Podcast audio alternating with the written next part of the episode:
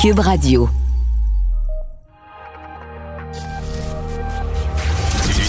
Du, Trisac. L'original.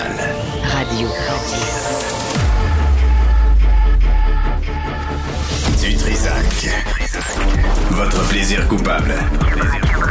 Cube Radio.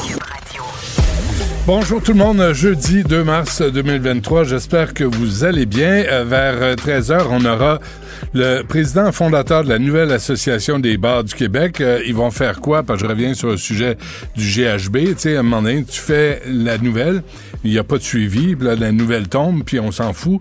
Ben non, on va continuer à parler du GHB euh, utilisé par les crapules pour euh, violer euh, des jeunes femmes parce que on dirait que c'est presque une épidémie. Donc, on va revenir là-dessus. La responsabilité des euh, tenanciers de bar euh, au Québec euh, face à ça. Puis j'ai remarqué, là, c'est présent, cette- ce problème-là est présent à travers le Québec, là, à Rouen-Noranda, à Québec, partout à Montréal. Aussi, euh, vers midi, puisque le ministre euh, Simon Jolin Barrette n'est pas veut pas venir en entrevue sur sur la rétroactivité des sur la loi d'indemnisation des victimes d'actes criminels. On a parlé à Mme Cameron. Son fils a été poignardé 62 fois en 2019, mais ça aurait dû être en fin 2021 parce que c'est au moment où il y a eu la réforme de la loi sur l'indemnisation des victimes d'actes criminels. Et euh, là, on, lui offre à peu près aucune aide. Le gardien du parc qui était présent lors du meurtre est indemnisé, mais la mère qui a vu le sang être nettoyé par les pompiers dans le parc, elle l'est pas. Ça marche-tu? Et Simon Jolin Barrette nous envoie, je vais vous lire ça tantôt, la réponse de son attaché de presse. Je lui ai répondu d'ailleurs que c'était vraiment triste de voir qu'on fait de la petite politique. Nous, à la CAQ, on a fait... que- ben, on, parle pas de ça. Bravo, vous l'avez fait, la réforme. Elle est bienvenue, elle est bien faite. Bravo. Est-ce qu'on peut parler de rétroactivité? Vous avez donné 6,7 milliards de dollars en coupons cadeaux aux Québécois. Je pense qu'on peut s'occuper des familles qui ont vécu un acte criminel. Je pense qu'on a donné 38 millions à McKenzie pour avoir des conseils dont on se fout à Hydro-Québec. Je pense qu'on peut donner un peu d'argent aux, aux familles des victimes. Il me semble. Ou c'est trop demandé. On va revenir sur le sujet au cours de l'émission. Mais tout d'abord, euh, il y a ce plaidoyer pour l'extrême centre écrit par Hélène Buzetti. Hélène, bonjour. Bonjour Benoît. Bonjour, merci d'être avec nous. D'abord, c'est un, livre que tu as publié euh, sur, sur le web. Hein? C'est- tu l'as sorti en, en deux étapes. Pourquoi?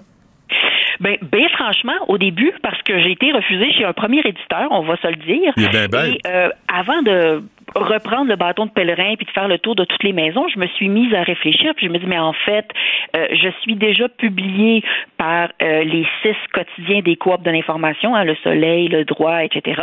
Je me dis dans le fond, ils sont là les gens qui, qui me lisent déjà et donc je vais l'offrir aux coops et c'est comme ça qu'on a procédé tout simplement. On a décidé de faire différent et devant la popularité du truc, le fait que ça a été beaucoup téléchargé, les gens se sont mis à en parler, et ben là, il y a eu un éditeur qui a dit, tu sais quoi, moi je pense que j'aimerais lui donner une seconde vie en version papier, et donc ça, ça nous amène maintenant Bon, ben, à bravo. qui se retrouve en librairie. Hélène, on va s'entendre. euh, on, on va éviter la question des camionneurs parce qu'on était. Parce qu'on s'entendra pas. Non, non, mais non, non, c'est pas ça. C'est que euh, le monde à l'envers, on, on l'a fait. Mais il y a plus que ça dans ton livre. Il y a beaucoup plus que ça.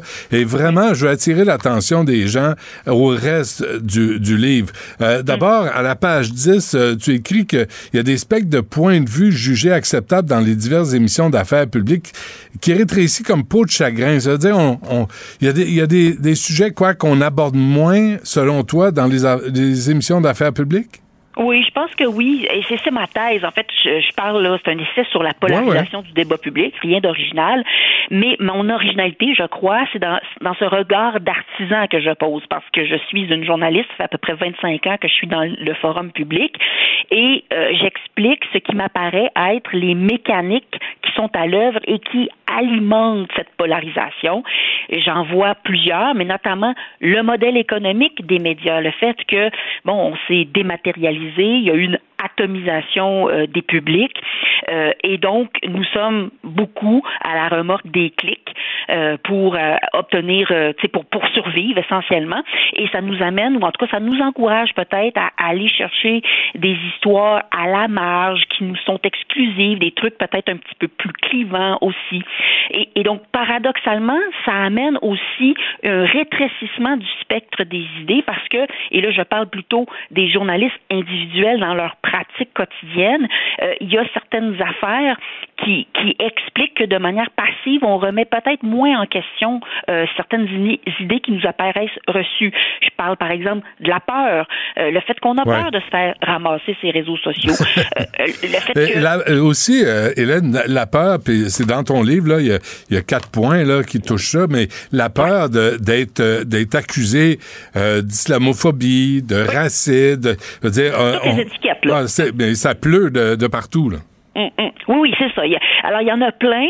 Et donc, de peur de, de, de se faire taxer de toutes ces choses euh, euh, gros, grosses et qui, qui, dont on se relève pas souvent, eh bien, on se tient loin euh, d'une posture qui serait peut-être un peu plus sceptique de certaines idées qui sont mises de l'avant. Puis moi, c'est ce que je reproche, je pense, à, à, notre profession, c'est que on a un peu oublié de demeurer sceptique en tout et en toute chose. Il y a à peu près aucune cause qui est à ce point entendue qu'elle ne suscite aucune, euh, pas controverse, mais en tout cas divergence de point de vue. Et donc, au nom de ça, au nom du respect de ces divergences de point de vue, on devrait être un petit peu plus agnostique, un petit peu plus sceptique. C'est notre rôle. Euh, moi, j'enseigne à l'université, puis une des choses que je répète tout le temps à mes étudiants, c'est on est un peu les fous du roi, ceux qui devraient avoir le droit de tout dire, incluant au roi, t'es laid, t'es gros, t'es con, tes politiques sont pas bonnes. On est celui qui devrait avoir le droit, qui, qui, qui joue une sorte d'immunité pour ouvrir le débat. Mais tu sais très bien que si tu fais ça, et moi je le vis, euh, là t'es barré, et là la mairesse veut plus venir te parler, le ministre veut plus venir te parler parce que t'es pas fin avec lui, parce que tu hmm. lui dis par exemple Geneviève Guilbeault, Chris, ça a coûté un demi-milliard, là, le sac clic. Comment ça se fait mhm. que les gens attendent en ligne? Comment ça se fait que vous êtes tout croche? Comment ça se fait que personne est, congédié? Comment ça se fait que vous n'êtes pas compétent? Ça vient de coûter un demi-milliard. Mais ça, si on pose la question, Geneviève Guilbeault, elle reviendra pas en entrevue. Il y a peut-être de ça aussi. Bon, tout dépend aussi de la façon que c'est fait. Il faut demeurer respectueux, il faut demeurer factuel. Puis là, je pose pas de jugement du tout sur ce sujet-là en particulier, mais je pense de manière générale. Tu me connais, je suis euh, toujours gentil et poli. Ben oui, c'est ça. Mais, mais tu sais, quand même, je prends un exemple récemment. Euh, c'est sorti là, en fin de semaine qu'il y a une nouvelle agence de renseignement aux États-Unis, le département de l'énergie, qui dit Ouais, peut-être que finalement, on n'a pas un gros niveau de confiance, mais peut-être que le virus de la COVID est sorti d'un laboratoire. Bon, là, il y a un débat là-dessus. Le FBI dit la même chose, la CIA est pas sûre, il y a quatre autres agences qui disent l'inverse. Il y a un débat, mais ça devient une théorie possible. Mais rapporte-toi, il y a deux ans et demi, je suis retournée voir des textes de nouvelles où on, on, on présentait l'adhésion à cette idée là que c'était sorti d'un laboratoire comme un signal de, de théorie du complot, qu'on était complotiste quand on croyait à ça. Et j'ai lu plein de textes journalistiques où on reprenait à notre compte cette analyse faite par des spécialistes de la question que c'était du complotisme. Or, deux ans et demi plus tard, on se fait dire que ben, il y avait peut-être, je dis bien peut-être, euh, le jugement n'est pas définitif, qu'il y avait peut-être un fond de vérité à ça. Mais on peut, on, peut pas le savoir parce que l'OMS était contrôlé par la Chine. La Chine n'a pas donné accès euh, ou complètement ouvertement euh, aux, euh, mm-hmm. aux, enquêteurs. Il y avait des enquêteurs qui étaient nommés par la Chine. On ne saura jamais, Hélène. Non, probablement qu'on le saura jamais, mais justement, c'est là que je dis que c'est important en tant que journaliste de garder une posture sceptique. Ça veut pas dire être naïf, ça veut pas dire de d'embarquer dans toutes les théories les plus échevelées, mm-hmm. mais ça veut quand même dire de se garder une petite gêne, puis que quand euh, un spécialiste de la radicalisation nous dit j'ai fait un sondage, puis il y a un quart de la population qui a l'air d'adhérer aux théories de la conspiration parce qu'il croit à la théorie du virus échappé d'un laboratoire, on peut très mm-hmm. bien rapporter ses propos, mais nous, on n'est pas obligé de le reprendre à notre compte, de dire ah oh, très inquiétant, un quart de la population est conspirationniste. Vous voyez, il y a une distinction, il y a une nuance, elle est fine, mais elle fait toute la différence entre garder le débat ouvert de sorte que tout le monde se sente euh, bienvenu dans le débat, parce que c'est ça qui se passe en ce moment.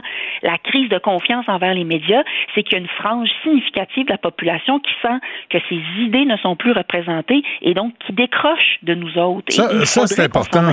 Je me, je me souviens d'avoir lu, en, écoute, dans les années 80, un, un article, un, un, éditorial dans le Harper's, pas le Harper's Bazaar, là, pas la mode, là, le Harper's, et qui disait ce que tu écris aussi, là, le lien entre les journalistes et la réalité, là, le, le, le, rapport économique, là, les, les journalistes qui gagnent mieux leur vie, donc qui vivent pas nécessairement avec la population, et il y a 40 ans, j'avais lu la même affaire. C'est, une, ton, ton, livre nous amène, nous, dans les médias, à nous, à nous poser des questions sur tout, tout, ce dont, euh, tout ce que, ce que tu abordes, mais aussi notre rapport aussi à la réalité. Sommes-nous déconnectés? On est un peu privilégié. C'est sûr que euh, économiquement, on gagne bien nos vies. Puis là, c'est sûr que la moyenne de la, de la profession n'est pas très élevée. On parle à peu près 60 000, mais c'est parce que il y a plein de pigistes là-dedans qui gagnent pas bien leur vie. Mais les journalistes euh, officiels, ceux qui font les front pages puis les téléjournaux, là, euh, ils gagnent pas mal mieux que ça leur vie. Donc, ils habitent les beaux quartiers. C'est souvent des universitaires aussi. Donc, ils côtoient des universitaires. Il y a rien de mal à ça. Euh, je suis pas en train de, de, de prôner une sorte de, de, de, de misérabilisme. C'est pas ça la question. Mhm. Mais il faut quand même, on, on parle souvent de ça, d'être conscient de nos propres billets. Donc, il faut être conscient du fait qu'on est une classe quand même relativement privilégiée qui nous donne, qui nous coupe de certaines réalités socio-économiques. On, on côtoie pas beaucoup de cols bleus euh, qui, qui, par ailleurs, ne sont pas nécessairement pauvres, c'est du temps passant, mais qui ont des réalités culturelles bien différentes. Et donc, et donc, il y a des enjeux ou des préoccupations peut-être qui nous échappent, qu'on ne voit pas. Et, et, ça fait en sorte que peut-être on manque de diversité dans nos points de vue. Oui. Euh, on, on, est évidemment en cours de temps, Hélène, là, pis, mais, mais à la page 49, là, tu parles, puis on passera pas à travers, mais les quatre facteurs qui font que les gens trouvent que les journalistes penchent à gauche, tu dis, il y a l'émotion, la, la presse, la, la, la, la, paresse, la peur et la richesse. Et ça, ces quatre facteurs-là, si tu les analyses moindrement, il faut se poser des questions sur euh, notre rapport économique face à la réalité. Est-ce qu'on est déconnecté? On vient de le dire. La peur d'être catalogué, c'est clair. La paresse, mais la paresse, mais la pression aussi, là, de livrer, livrer, livrer. Oui, bien qu'écoute, on travaille bien plus qu'avant, là. Tu sais, moi, je, je, suis pas, j'ai même pas 50 ans. Euh, quand j'ai commencé dans la profession, là, je faisais un texte pour le lendemain matin dans le journal. J'avais toute ma journée. Là, maintenant, c'est breaking news. Fais-moi ça en ligne pour avant midi, puis ah, mets-moi ça en, euh, mets-moi ça à jour pour deux heures, puis fais-moi une version originale avec un nouvel angle pour le journal du lendemain on est tous soumis à cette pression de la productivité euh, bien plus grande. Fait tu sais, on manque de temps, là. Euh, bon, vous direz, euh, plein de gens vont dire, c'est vrai dans toutes les professions, peut-être, mais ça fait en sorte que quand même, quand tu manques de temps, tu manques de recul. T'as pas le temps de réfléchir, de te poser des questions. Hey, c'est-tu vrai, ça? C'est-tu de la bullshit? Ben, je t'arrête là-dessus, Hélène, parce que justement, je veux attirer l'attention des gens là, à ton livre sur des exemples concrets où hum. on a tourné les coins ronds. Et, je pourrais, en, euh, t'en as plusieurs dans ton livre. C'est vraiment intéressant parce que c'est basé sur des faits et des questions que tu poses. Euh, mm. Par exemple, celui que, que, que j'ai retenu, c'est euh, c'est le, le, scandale du sang contaminé et la Société canadienne du sang qui a obtenu la permission de plus euh, exclure euh, les dons de sang provenant d'hommes qui baisaient, qui baisent avec d'autres hommes. Fait que, mm-hmm. Et ça, t'amène le point de vue de l'Association des hémophiles. Puis sincèrement, j'ai lu ça, j'ai dit ben oui, j'y ai même pas pensé. Oui. En fait, euh, c'est parce que ce qui m'a un peu dérangé, j'ai fait une petite recension médiatique de ce qui a été écrit sur le sujet et dans à peine, euh, je pense, c'est 11 des textes, on parlait du VIH. Or, et, et donc on nous présentait ce changement-là comme étant enfin une discrimination contre les homosexuels qui tombe. Or, il faut se rappeler qu'à l'époque, cette soi-disant discrimination, elle n'a pas été imposée parce qu'on posait un jugement de valeur sur les personnes homosexuelles. C'était à cause du risque de VIH. Il y a eu un scandale du sang contaminé. Il y a eu des gens qui ont été contaminés au VIH à l'époque où on en mourait encore parce qu'ils ont reçu une transmission euh, une transfusion sanguine. Et donc, c'est pour ça que cette discrimination, entre guillemets, avait été instaurée. Et, et, là, on a couvert tout ça sous l'angle de la discrimination sans jamais ou à peu près jamais nous parler de langue scientifique. Qu'est-ce qui a changé sur nos, nos connaissances ou même nos, nos capacités technologiques, par exemple sur le, filtrage, etc., la détection? Qu'est-ce qui a changé qui nous permet maintenant de ne plus faire euh, cette discrimination?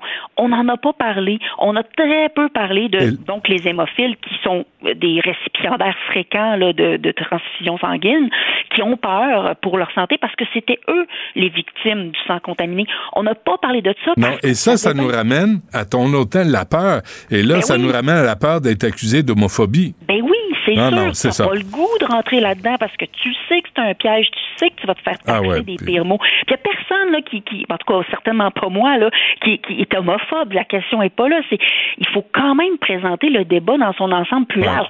Que les politiciens veuillent se draper euh, dans ce, ce, discours, parce que c'était le cas de M. Trudeau, là, dans le discours anti-homophobie, ça leur appartient. Mais encore là, quand je dis garder un pas de recul, nous, les journalistes, on doit prendre un pas de recul et, et remettre ce discours politique très justifié, euh, très défendable, de le remettre dans son contexte plus large et parler à d'autres personnes qui ont d'autres points de vue. Et ça, Hélène, là, en conclusion, Justin Trudeau l'a très bien compris. On l'a vu là quand on demande une enquête là, sur l'ingérence de la Chine. Euh, il, il, traite les journalistes, les reporters de, de, de, racistes. C'est quand même une méchante entourloupette.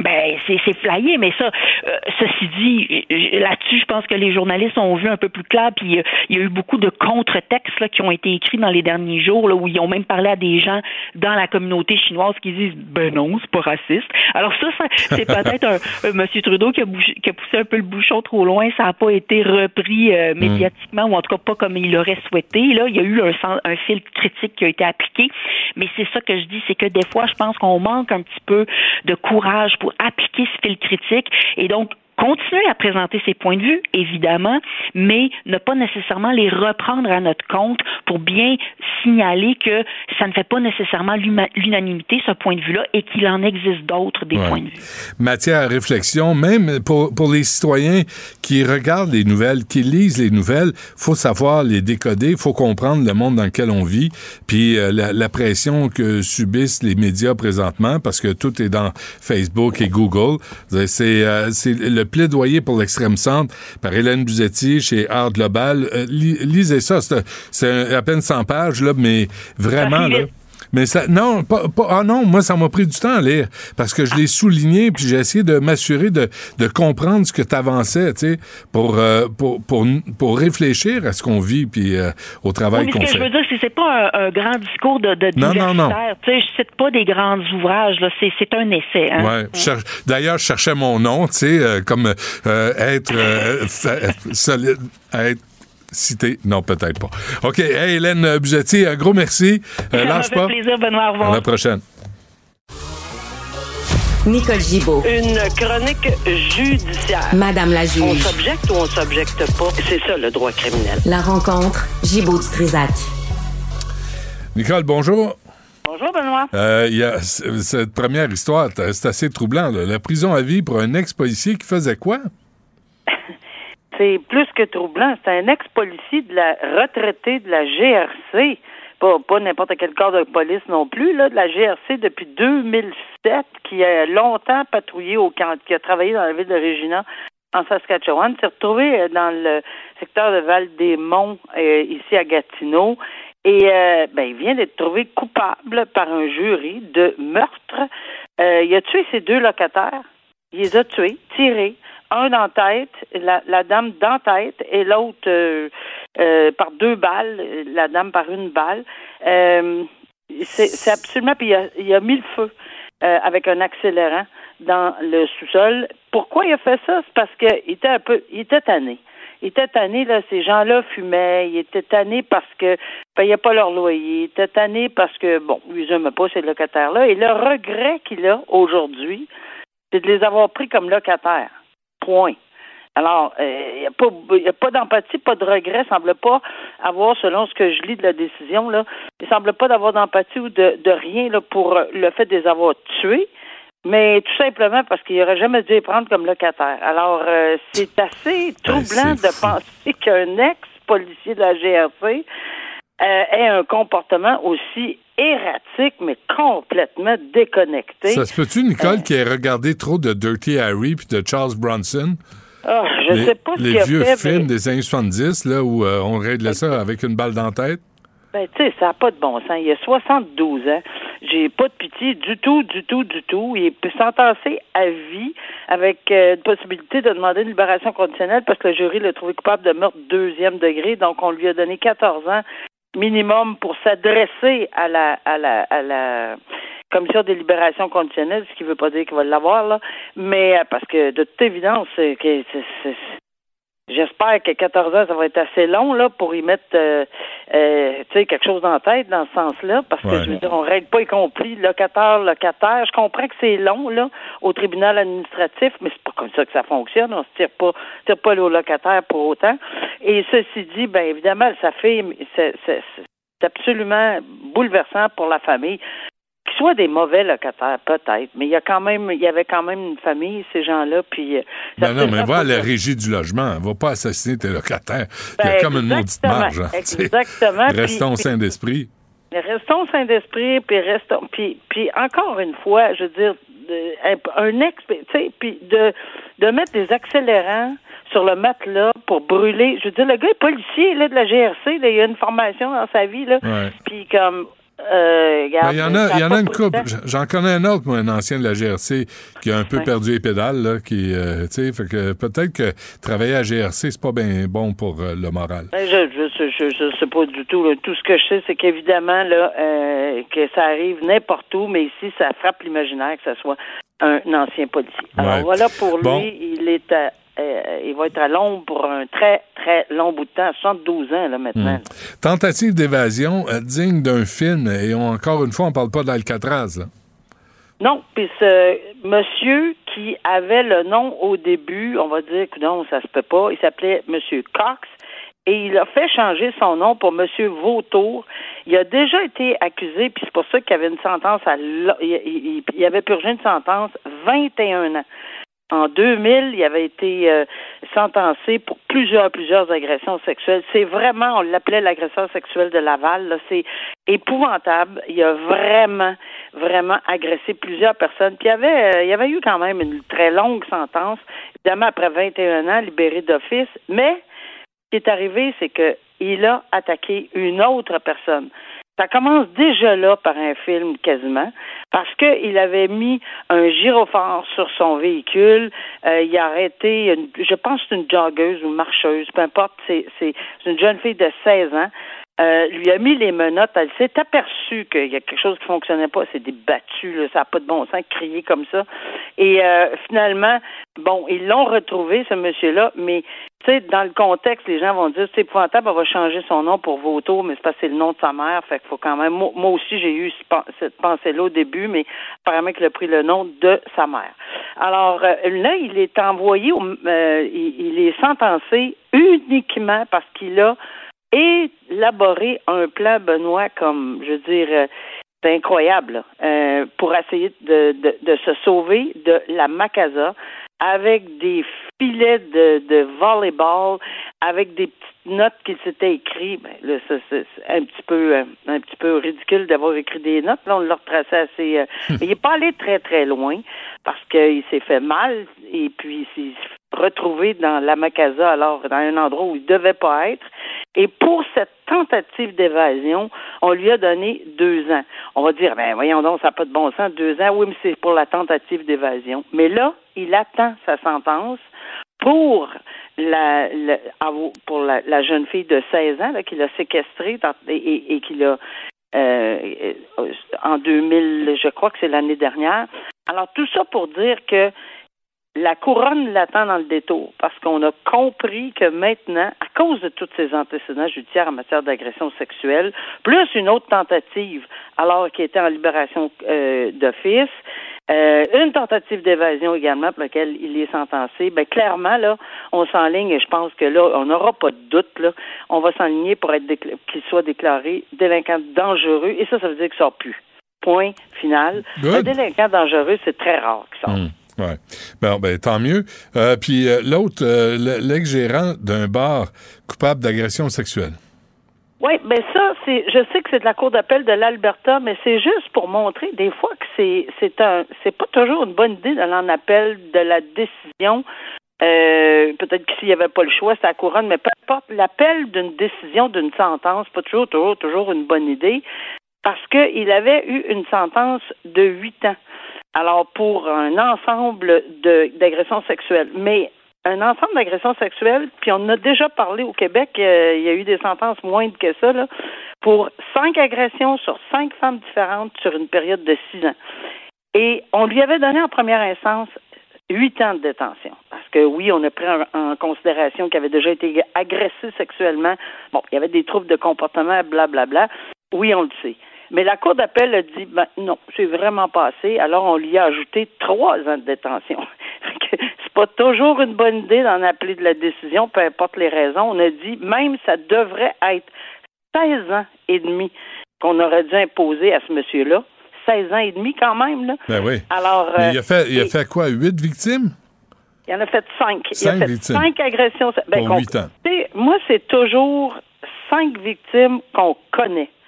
Cinq agressions sexuelles qu'on connaît. C'est vrai. Parce que dans n'importe quel dossier en matière criminelle, surtout en matière de faculté affaiblie, conduite, je me disais toujours dans ma tête, bon, c'est sa deuxième fois qu'on connaît. Mhm. Parce que c'est pas toujours le cas, là. Mais on peut pas euh, utiliser ceci à la cour de toute évidence, à moins d'avoir un dossier et des antécédents judiciaires. Puis ici, ben, c'est pour ça qu'il a, la cour d'appel euh, a augmenté. Quelle surprise. Oups, on y va pour 8 ans, puis on augmente à 11 ans, puis on dit même que tu aurais dû avoir 16 ans et demi. Hmm.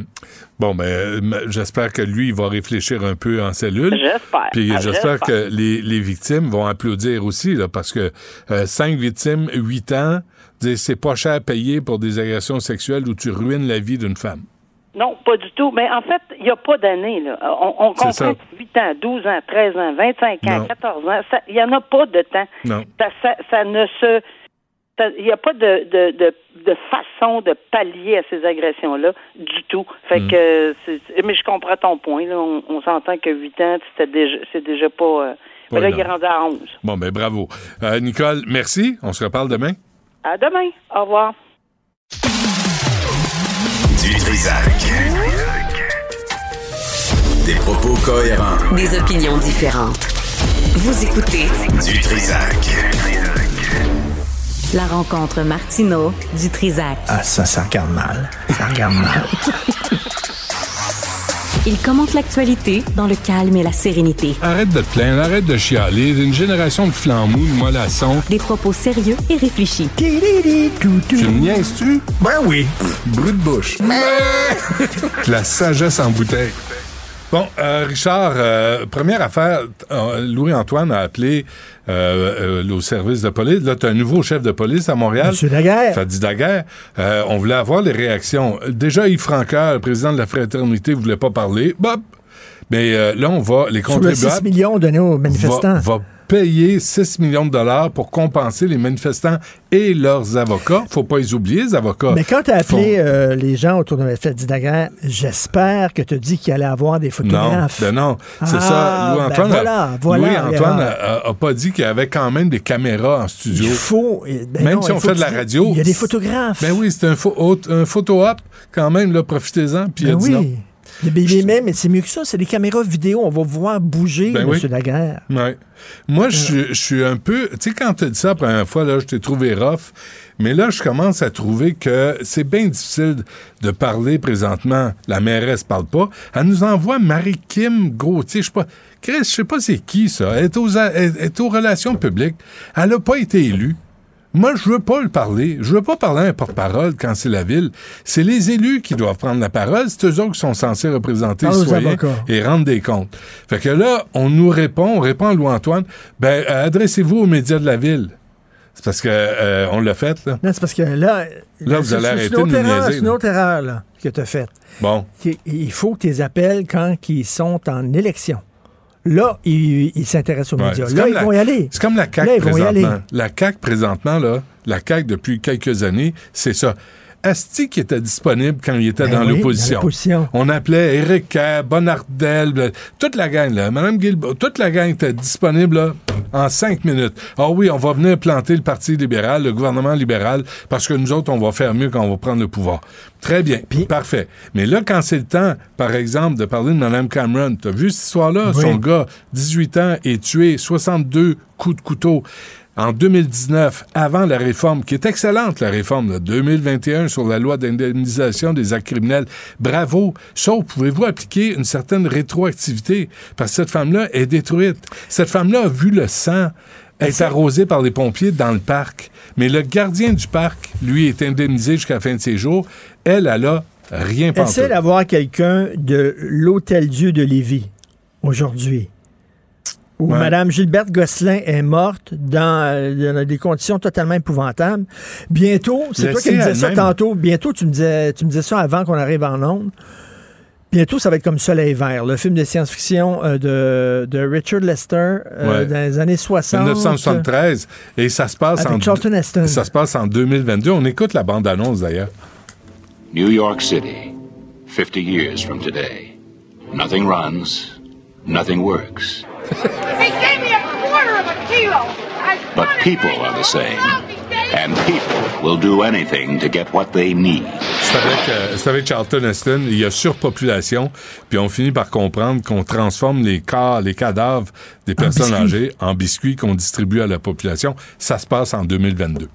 Et puis bientôt, c'est ce qu'on va faire. Ben, écoute, la, prochaine étape, c'est qu'on va prendre les cadavres des vieux dans les hôpitaux, puis on va les soigner dans les bennes à C'est ça, là. C'est un manque épouvantable. Tu on parle de mourir dans la dignité, le vieillir dans la dignité, c'est-tu possible au Québec? C'est vraiment épouvantable. Puis là, là, ils vont faire, là, ils vont se lancer la balle. C'est à cause du syndicat, non, c'est à cause de la structure, c'est à cause du CIUS, c'est à cause de ci, c'est à cause de la corporation, c'est à cause de telle affaire. Sa, fille était présente, là.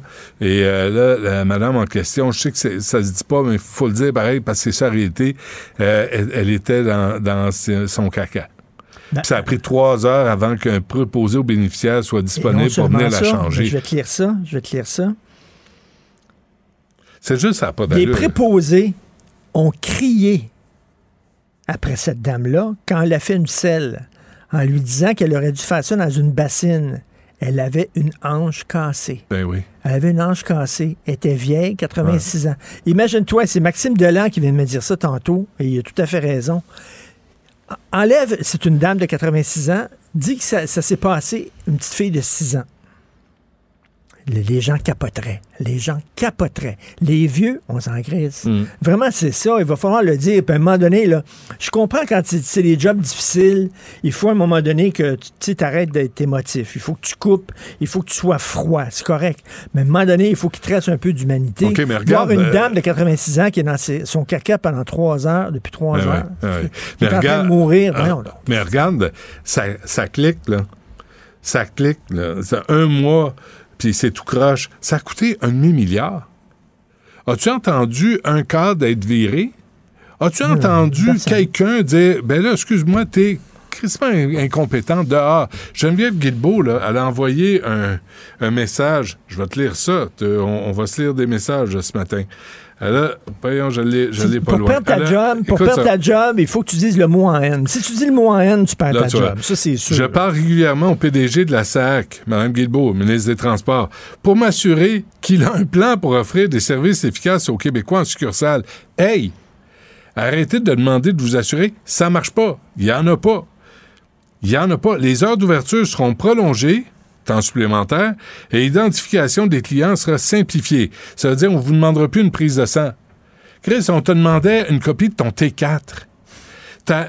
toutes tes cartes, là, ta carte d'assurance maladie, ta carte d'assurance euh, sociale, tout ça, c'était pas assez. Ça prenait ton T4, une copie de ton... Qui a ça? Moi, j'ai demandé à Dave Leclerc, l'avez-vous pas loin, vous? Non, non, je l'ai pas. Ben, et là, il t'envoie ça par courrier. Là, maintenant, il envoie les plaques. Avant, il les donnait. Ils mettent ça dans le poste. C'est, je continue Paul Brunet, Paul Brunet, le Conseil de protection des malades, il dit qu'est-ce que ça prend pour prendre ta job au Québec? Qu'est-ce que ça prend? Il n'y a, personne qui perd jamais leur job. Et c'est pas parce que je, suis revanchard puis je veux punir les gens puis les fouetter sa place publique, mais il faut à un moment donné qu'il y ait des conséquences. Il faut qu'il y ait des conséquences à tes gestes et il n'y a pas de conséquences. Il n'y a jamais quelqu'un qui est remis à sa place. Mais pour perdre ta job, là, tu as, une piste de solution. Le mot magique, c'est racisme. Si Oui. on est capable de, te- de prouver que tu as dit, moi, et as-tu vu, dans le livre d'Hélène Buzetti, là, il y a un passage extraordinaire sur ce qui est arrivé à Joliette. Tu sais, il y a eu Joyce et Chakwan, oui, oui. mais il y a eu deux autres infirmières qui ont été euh, virées et qui ont été réembauchées parce qu'ils se sont rendus compte qu'on les avait accusées de racisme à tort. à tort. Parce qu'elle elle- elle voulait euh, rassurer, consoler une patiente qui était euh, euh, autochtone. Puis on a mal interprété ce que cette infirmière voulait faire là. Mais on a tous, tout le monde a tourné coin rond. On m'a dit Ah, raciste, Chris dehors. Mais- Mais là, c'est parce que là, tu sais, Justin Trudeau, il dit au reporter, ouais, c'est du racisme, parce qu'on pose des questions sur la Chine. Hey, ça va-tu faire? Mais ça, c'est le, ça, c'est la base. Si on est capable de t'associer à une forme de racisme, ben, pas envers les Québécois. Ça, on te donne des promotions. On te nomme commissaire au coin-coin. Mais, Mais- mais si- l'inverse, là, là, t'es, mais incompétence, tu peux garder ta job T'en- surtout. T'en souviens-tu? T'en souviens-tu? C'était Québec solidaire. Attends une minute, là, je, je- je- je regarde ça. Québec solidaire avait été accusé de racisme anti-chinois. Québec solidaire dénoncé pour son racisme envers les Chinois parce que euh, elle avait parlé, euh, euh, Émilie, Lessard-Terrien avait parlé du péril jaune. Elle parlait des prédateurs chinois à la recherche de terres agricoles. Ah, il tu avait peux dit, pas. ben là, Tu peux pas. T'as pas le droit. T'as euh, t'as pas le droit. Fait que, euh, bref, ça, Fadi Daguerre, merci.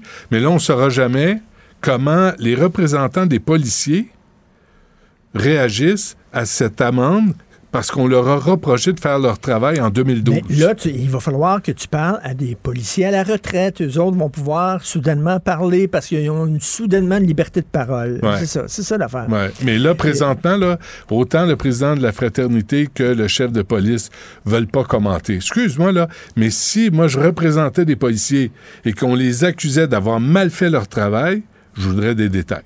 Je voudrais, je voudrais l'enquête au complet. Pas juste un, titre dans un journal, puis un chèque et des excuses de la ville pendant 90 jours. Le désengagement des policiers, là, Ben, je, le, je comprends. On le comprend. Ben on le oui, comprend. certain, certain. Puis euh, j'ai bien hâte de voir, là, ils disent qu'ils vont faire une enquête là, sur le cas de Madame Gosselin. Puis ils vont dire shit happens, ben ça arrive, c'est une tempête parfaite. Hmm. C'est, comme euh, il manquait de préposés. As-tu vu ça? Et Christy elle était dans, son caca. Puis on dit ben les préposés sont partis. Ben Comment oui. ça les préposés sont partis? Comment Mais ça sont partis? C'est un hôpital. C'est un hôpital. Il n'y a pas de, il y a pas de Il y a- d'heure où il n'y a pas de préposés. il faut qu'il y ait des préposés tout le temps. Mais tu sais, quand shit happens, les, préposés sont étaient pas là. quoi? Ils étaient Ouais. partis prendre leur beauvril? Ils étaient Ouais, quoi? Ils étaient sans- sans sont pas remplacés. euh, c'est de la régie interne, on comprend pas ça. On n'est pas assez intelligent. Ma mère est en, elle est en train de mourir, elle est dans ses crottes depuis deux heures. Oui, mais les préposés sont partis. Ouais. Fait que arrange-toi avec tes problèmes. Ah, Euh, je pense que c'est ça pour aujourd'hui. Ça, ça Déjà? va aller- Ouais. Je Demain, c'est des- Je vendredi. vais parler des animaux. Ah, les animaux? Les ex qui se déchirent pour la garde de leurs trois chiens. Alors, euh, le juge dit, le juge, m'excuse, mais si attachant soit-il, un chien demeure un chien. Les autres ont dit, oui, mais c'est comme un enfant. C'est notre enfant. Non. Ils ont dit, et- il y a quelques années de ça, j'étais dans un parc avec une de mes filles qui était toute petite. Et je rencontre une fille avec qui j'ai eu un fling, mais ça faisait très, très, très longtemps je l'avais plus revue complètement. Puis là, je la rencontre. Puis là, je dis, ben regarde, euh, c'est, je te présente euh, ma fille, puis tout ça. Puis elle dit, elle, elle m'a présenté son chien. Elle dit, ah, ben moi, j'ai un chien. Mm. Ah ouais, ça, c'est exactement C'est la même affaire. C'est c'est pareil. Non, mais je comprends l'affection. J'ai fait un épisode là-dessus, Ben oui. là. Euh, euh, juste moi, mais, mais sur les animaux, le rapport. Puis, tu sais, quand tu vois un chien dans une poussette, puis les enfants en laissent au centre d'achat, on peut se poser des questions. Tu sais, c'est comme, il y a quelque chose qui marche pas dans le système. Mais des, chiens. peut-être, c'était peut-être des mauvais enfants et un bon chien. Ah, peut-être. Mais des chiens, ce ne sont pas des, des biens meubles. Ça, on s'entend là-dessus. Ils ont des émotions, mais c'est pas des enfants non plus. Tu sais, là, il faut comme clarifier les affaires un Je peu. te présente ma fille, hey, je te présente mon Un, chien. un? Regarde, il jappe. Ah oui, il a appris à japper. Il, te jappe comme il- du Il monde. te ressemble? Oh, je vais pas là. Merci, Richard. À demain. Du Trisac. Même si tous les chapeaux lui font, il ne parle jamais à travers son chapeau. Vous écoutez Du Trisac. Youpi! Oui, bon, d'accord. Ouais, pis, d'un côté, évidemment, bon communicateur, mais de l'autre côté, communiquer quoi au juste? Et pourtant... Un sociologue, pas comme les autres. Joseph Facal. Monsieur Facal, bonjour.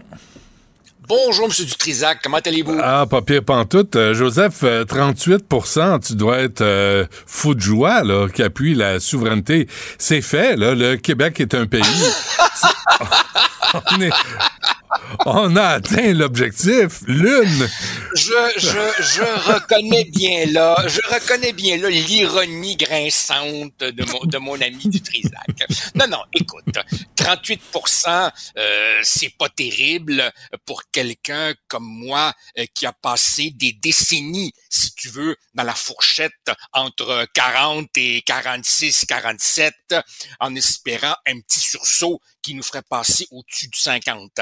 Surtout, évidemment, qu'on a eu un assez solide sursaut au-dessus de 50 pendant les deux années qui ont suivi euh, Mitch. Donc, évidemment, 38% euh, par rapport à ça, c'est sûr que c'est un petit peu déprimant. Mais d'un autre côté, d'un autre côté, euh, Benoît, c'est indéniable que, comment dire, euh, la truite sautille encore dans le fond de la chaloupe. Là, euh, c'est peut-être pas totalement mort. Il y a encore des petites braises. Et, et, très mais, franchement... Mais excuse-moi, Joseph, ta truite, ta truite, elle se reproduit pas. Ah oui, c'est vrai qu'il y a un problème générationnel. Je présume que c'est à ça que tu fais référence. Mhm. C'est surtout des baby boomers puis des X euh, qui, qui, qui appuient la souveraineté.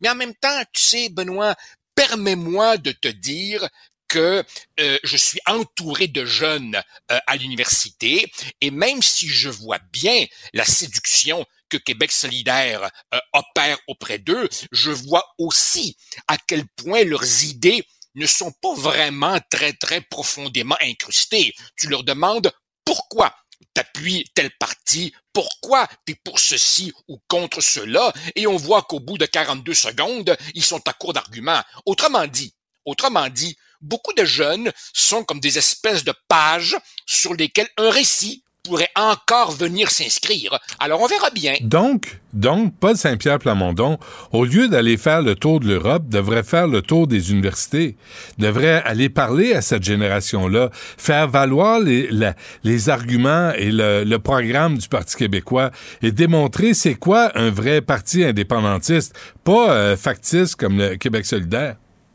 Ben, euh, là, tu viens de dire deux choses. Premièrement, montrer évidemment que Québec solidaire, ce sont des fakes souverainistes, ça va de soi. Oui, il faut faire ça. Il faut démasquer QS, d'autant qu'on a des chiffres parfaitement indéniables qui montrent que la majorité des sympathisants de QS sont des fédéralistes qui voteraient non. Puis c'est drôle, à chaque fois qu'il y a un projet de loi ou une motion qui irait dans le sens de défendre le Québec francophone, QS trouve toujours de bonnes raisons de dire non. D'accord. L'autre volet euh, que, que tu évoques, c'est faire le tour justement des milieux de jeunes. Et là, franchement, Benoît, je me rappelle, je sais, je suis nostalgique, je me rappelle de Jacques Parizeau qui reprend les rênes du Parti québécois à une époque où à une époque où, dans deux associations de comté sur trois, on te répondait il n'y a plus de service au numéro que vous venez de téléphoner. Et là, il parlait devant des auditoires de 19 personnes au cégep de Matane.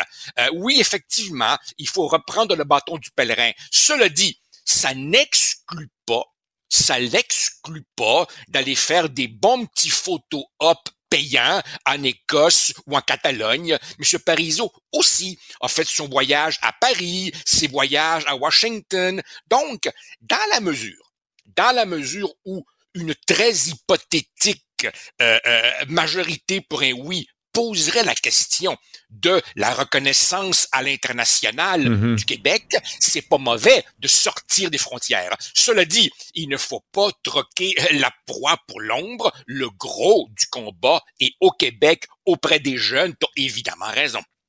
Ils sont trois, Joseph. Je sais. Eh, d'ailleurs, c'est drôle, Benoît, ce que tu dis. Ça me, ça me rappelle des souvenirs. Écoute, je te raconte. En 1995, peu de temps avant le référendum, je recevais au Parlement de Québec des députés écossais du Scottish National Party qui, eux, venaient ici pour suivre leur cours de souverainisme 101. Nous étions l'avant-garde. Il y en a même un qui m'avait donné une magnifique cravate que j'ai gardée aux couleurs du drapeau écossais, bleu foncé avec la croix euh, blanche comme ça. Et aujourd'hui, par un triste retournement, c'est le chef du PQ qui s'en va en Écosse pour se faire remonter le moral. Triste? Ben oui. Mais dans les circonstances, Saint-Pierre Plamondon, franchement, m'étonne très agréablement et, très franchement, dans les circonstances, dans les circonstances, qui pourrait faire plus et mieux? Euh, avant avant qu'on se quitte, Joseph, je, lisais ton, ton, ton euh, texte aujourd'hui. Comment peut comment quelqu'un peut-il encore appuyer Justin Trudeau? Euh, puis j'ai fait une liste qui est loin, loin d'être exhaustive, mais de tous les scandales depuis 2015 qui touchent euh, le, gouvernement Trudeau. Il y en a en tabarouette. Et malgré tout ça, euh, il y a des shorts en teflon. Il n'y a rien qui est gratigne, Justin. Benoît, quand on a un certain âge comme nous, on, se prétend au-dessus de la surprise. On est souvent porté à dire Ah, je suis pas étonné. Non, non, je suis très étonné. Il y a véritablement un effet Teflon. Chaque jour qui passe apporte une nouvelle révélation embarrassante sur l'ingérence chinoise, c'est rendu que l'ex-directeur général des élections du Canada, Jean-Pierre Kingsley, réclame une enquête, c'est rendu que le grand chum de Justin Trudeau jusqu'au scandale SNC-Lavalin, Gerald Butts, dit « ça n'a pas de bon sens, il faut une enquête », et tout, tout ce que cet Olibrius trouve à dire, c'est n'attisons pas le racisme anti-chinois au Canada. Franchement. Et malgré tout ça, il y a encore 33% de Québécois qui l'appuient, malgré Roxham, malgré SNC Lavalin, malgré les vacances sur l'île privée de son chum, malgré les passeports, malgré l'endettement, euh, malgré le système de paix pour les fonctionnaires, malgré, malgré, malgré, oui, malgré. oui, Charity. Euh, oui, j'avais oublié, oui, Charity. Mais, tu vois, tu vois, t'en as sorti que j'avais oublié, là. J'ai essayé de faire une liste ce matin, mais la liste est longue en sacramouille. Maintenant, Benoît, maintenant, Là, Benoît, je te donne un, un, un, mini-scoop sur ma chronique de samedi. Quand je demande comment peut-on appuyer Trudeau, ben figure-toi donc qu'il y a des lecteurs qui ont relevé le défi et qui me disent pourquoi eux appuient Trudeau. Alors là, c'est vraiment comique. Tu, je, je dis à un moment donné, est-ce que quelqu'un pourrait, s'il vous plaît, me donner une raison? Positive, c'est-à-dire une raison autre que il est pas conservateur ni bloquiste. Le premier qui s'essaye me répond, ben c'est parce qu'il est pas Pierre Poilièvre puis il est pas souverainiste. Ah. Bon, un, deux, t'as du monde qui le trouve charismatique. T'as un monsieur qui me dit, c'est drôle, dans les réunions de famille, je suis entouré de madames qui me disent, il est beau. Ben, il y a effectivement comme son père, comme ça. Comme son ben, père. Souviens-toi, il y a des gens qui votaient pour Pet parce qu'il paraissait bien, puis René Lévesque avec son comb over, ses mauvaises cigarettes, ses chemises coupées aux manches, ben il trouvait pas cute.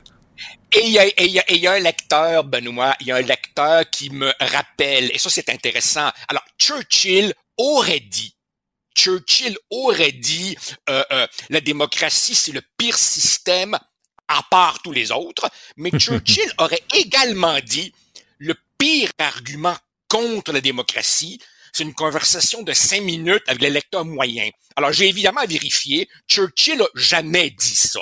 Il a jamais dit ça. Je pense qu'il le pensait cependant. le, fait, le fait est, Benoît, que tu te promènes dans la rue, tu parles à certaines personnes et en tout respect, en tout respect. Il y a des électeurs qui savent pas reconnaître la différence entre leur cul et leur tête et qui, au moment de voter, demandent pour qui je dois voter déjà. Et ces gens-là ont aucune idée des programmes, aucune idée. Et c'est sûr que, bon, qu'est-ce que tu veux? Tu regardes Justin comparativement à Aaron O'Toole ou, à Pierre Poilièvre ou, et puis, bon, ben, qu'est-ce que tu veux? À, notre époque d'aujourd'hui, euh, ben, c'est un atout euh, ah considérable. Si tu peux jouer dans un téléroman, tu peux être premier ministre du Canada. De toute évidence. Ça a l'air à ça. Ça a l'air à ça. Bon, euh, Joseph Facal, à lire aujourd'hui dans le Journal de Montréal et de Québec. Merci. Salut. Merci. Salut. Bye. Maxime Delan. Déjà un premier événement violent. Journaliste à l'agence QMI. Ça porte tout à fait la signature du crime organisé. Les faits divers avec Maxime Delan. Euh, Maxime, bonjour. Non, non, non. S'il y a un jeu de mots entre porc et Maxime Delan. Oh, pas Non. du tout. OK. Oh, je ferais jamais ça. mais non, je ferais jamais ça. Euh, non, non, il y a des limites. Mais, des carcasses de porc pendues? Ouais. Où? Pendu après des viaducs. Où ça? À Montréal. Lesquels? Je vais te raconter l'histoire. Ça commence à 3h30. Il y a quelqu'un qui appelle au 911. Il dit Écoute, il y a- un port de pendu après le viaduc sur la rue des Carrières qui surplombe l'avenue Christophe Colomb. Le policier arrive là, on décroche le port. et- Une heure et demie plus tard, là, Un c'est porc- un vrai porc, Un port là. congelé, une carcasse de porc. OK, il un est vidé- il est vidé. Il est congelé. OK. Une heure et demie plus tard, c'est des patrouilleurs qui voient un autre porc, une autre carcasse de porc congelé, accrochée après le viaduc, euh, encore sur la rue des Carrières qui surplombe de euh, Papineau. On est dans l'arrondissement, euh, l'arrondissement Rosemont, la Ça vaut patrie. cher, là. Je sais pas le prix que ça vaut, Non, non, mais ça doit être assez dispendieux. Non, mais c'est un lunch pour euh, plusieurs, Plusieurs familles. personnes, ouais. 30 minutes plus tard, des pa- patrouilleurs qui en localisent un autre, une autre carcasse, pendue après le, le viaduc euh, d'Endurant et de Lorimier. Et là, tout ça se passe dans un rayon de 1,5 km. Ben oui. Et là, j'essayais de brainstormer tout seul. Qu'est-ce que ça peut être? Puis là, je parlais à Florence ici, en régie, puis elle me disait, c'est peut-être un message euh, pour euh, des criminels parce que, Benoît, j'ai eu une information dans les dernières minutes sur les parts, le, le SPVM ne le dit pas, mais sur les parts, il y avait une petite affiche. Il était écrit Tu payes, il meurt. Puis là, notre collègue Florence, elle disait, ça doit être un message pour des criminels qui font passer un message à quelqu'un peut-être qui doit de l'argent. Les criminels, ça donnerait pas autant de troubles. Ils iraient brûler ton char. Et là, Il va tirer dans ta porte. tout porte à croire que ça serait probablement un coup d'éclat d'activistes véganes. Benoît. Je Puis là, loin de moi, l'idée de vouloir me moquer Ah, tu des peux. activistes. Ah, tu peux. Mais c'est parce Quand- que. quand non, mais quand tu joues avec la nourriture, là, Mhm. parce que, excuse-moi, là, le porc, c'est comestible, puis euh, il y, a des- y a des banques alimentaires Ouais. qui cherchent la bouffe, Ouais. et quand tu utilises ça pour faire un message coin-coin pseudo-politique, c'est un peu aberrant. C'est pas de connaître les, les- les besoins fondamentaux. je trouve que. C'est quoi le message? OK. Mets-toi dans la peau du, du gars qui passe en char en dessous du viaduc puis qui voit un porc pendu. Puis à la limite, tu vois, tu vois l'affiche qui dit à quoi je pense? Tu payes, il meurt. Alors, je, me, je, me fais- je pense à un BLT. Mais c'est ça. me faire un bacon euh, laitue tomate. Mais c'est. Quel. Qui va Ouais. changer de... Mais là, ben, si c'est effectivement des activistes véganes, Benoît, je. Pas si tu t'en souviens, c'est les mêmes activistes véganes Ouais, qui, il y a deux semaines, sont allés manifester dans un restaurant végétarien au centre-ville. Ah ouais, niaiseux. Tu sais, où tu manges des burritos Sais-tu ce que, que Richard Béliveau m'a dit? Quoi? Que toute la bouffe végétarienne, c'est plein de produits, c'est plein, plein de sodium, c'est plein de, d'ingrédients que tu peux pas prononcer. Puis il dit, quand tu peux pas prononcer ces Mm-hmm. ingrédients-là, c'est, c'est habituellement pas très bon pour la santé. Mais au moins, tu pas d'animaux, Benoît? Ben, tu mets à mort un, un- un tofu, un, un troupeau de tofu, là, ça crie au meurtre. Ils sont, sont aussi allés manifester au pied de cochon. Tu sais, le pied de cochon Oh, qui, ont, qui, ont, qui ont leur propre Ouais, jardin, qui font pousser leurs propres légumes Ouais. et qui élèvent eux-mêmes les animaux en frais d'éthique. Pas mal au top de la liste. Fait que là, euh, pour les porcs, euh, le SPVM me dit il y a une enquête en cours. Euh, S'il n'y a pas de suspect d'arrêter, mais si jamais il y a arrestation, Ouais. on pourrait être accusé de méfait. Ouais. Euh, il y a des, caméras de surveillance- des images des caméras de surveillance qui vont être visionnées. Là, on fait venir Porky Pig. On fait venir des témoins. OK, c'est correct. Ah, merci. C'était-tu volontaire, ça, ou ça a sorti de même? Ben, je vais dire non, mais oui. Des coups de feu tirés sur une résidence de Laval. Bon, c'est comme ça qu'on lance des messages, pas en accrochant des carcasses Non, de porc. Mais je, je trouve ça un petit peu problématique fou, parce là. que je m'en allais te parler de te- ce sujet-là en disant ben regarde, encore des coups de feu. Puis comme si. Je, je- sans dire que je banalise ça, mais comme si c'était devenu rendu coutume. Alors que. c'est- Ah non, c'est grave. C'est grave. Ah ouais. Là, ça se passe dans le quartier Sainte-Dorothée à 2h30 du matin. Il y a une voiture qui s'est approchée, une rafale de coups de feu sur une résidence. Suspect qui prennent la fuite, par chance, il n'y a personne à l'intérieur, parce qu'il y a du monde à Ben l'intérieur. ben. Puis je comprends que tu veux probablement, tu sais, ce genre d'événement-là, c'est on veut envoyer un message clair à quelqu'un qui habite là. Ouais. Pas un fax. Non, mais c'est un message clair. Mais il y, a, il y a des innocents aussi qui se trouvent dans ces maisons-là. Encore là, les suspects ont pris la fuite. Les policiers mènent leur enquête. Il n'y a pas, pas d'arrestation pour le dossier, mais euh, dans le dossier, sauf que ça, ça arrive euh, quand même assez souvent ces derniers temps. Des attaques au co- cocktail Molotov, des coups de feu sur des résidences, des commerces. Ouais, il y en a beaucoup de messages à envoyer. Hein? Je sais pas ce qui arrive. euh, tu sais, Peut-être la un communication, ça, ouais. ouais, il y a- il y a- c'est parce qu'il y a Messenger, il y a, il y a plein de façons de communiquer avec les gens. Mais le milieu criminel font leurs affaires à leur manière. À leur manière. Deux résidences de Mascouche détruites par le feu. Ouais, c'est deux familles qui se retrouvent à la rue. Encore une fois, c'est en pleine nuit. Les, les pompiers qui sont appelés sur la rue de Bayonne pour un incendie de résidence, les flammes qui, qui se propagent à l'ensemble de la maison. Et une fois que les flammes atteignent le toit, ça se propage à la maison Ah, voisine. Donc, il y a deux familles qui se retrouvent à la rue. Puis là, au départ, on savait pas trop qu'est-ce qui avait causé ça. Mhm. Et là, on a eu un retour ce matin des pompiers. C'est confirmé. Ça serait d'origine accidentelle. Puis, on- sont plus précis que ça. C'est le, le propriétaire d'une des deux résidences qui aurait jeté aux ordures les cendres de son foyer. OK? Mais le gars, je veux dire, je- ça Ouais. doit pas être innocent. Il doit pas avoir jeté de la Ouais. braise encore euh, orangée. Ce que les pompiers nous disent, c'est faites attention parce qu'il faut laisser reposer les cendres au moins sept jours. Tu savais-tu ça? Moi, je n'étais Ah, pas au courant ouais. de ça. Puis le pompier dit, les gens peut-être sont pas tant au courant de la situation, mais il dit, moi, dans, dans les 4-5 dernières années, c'est le chef des pompiers qui dit ça. Ouais. J'ai vu une quinzaine d'incendies comme ça sur notre territoire. Ah oui. Des Une- braises, des braises, ben, en fait des cendres. Des Tu sais, tu cendres fais de un feu dans le foyer. Non, ben, quoi, tu fais un feu dans ton ouais. foyer chez vous, puis à un moment Ouais. donné, quand il y en a beaucoup, tu, tu mets ça dans un sac de poubelle, peu importe. Puis le gars, c'est ça qu'il a fait. Il a jeté ça dans sa poubelle extérieure. Puis à un moment donné, fou, Ça n'a pas rien en feu. Ouais. Ah, OK, Deux une semaine. C'est bon, on aurait appris ça aujourd'hui. Merci, Maxime. t'as appris plein d'autres choses. Plein de choses. Salut Benoît.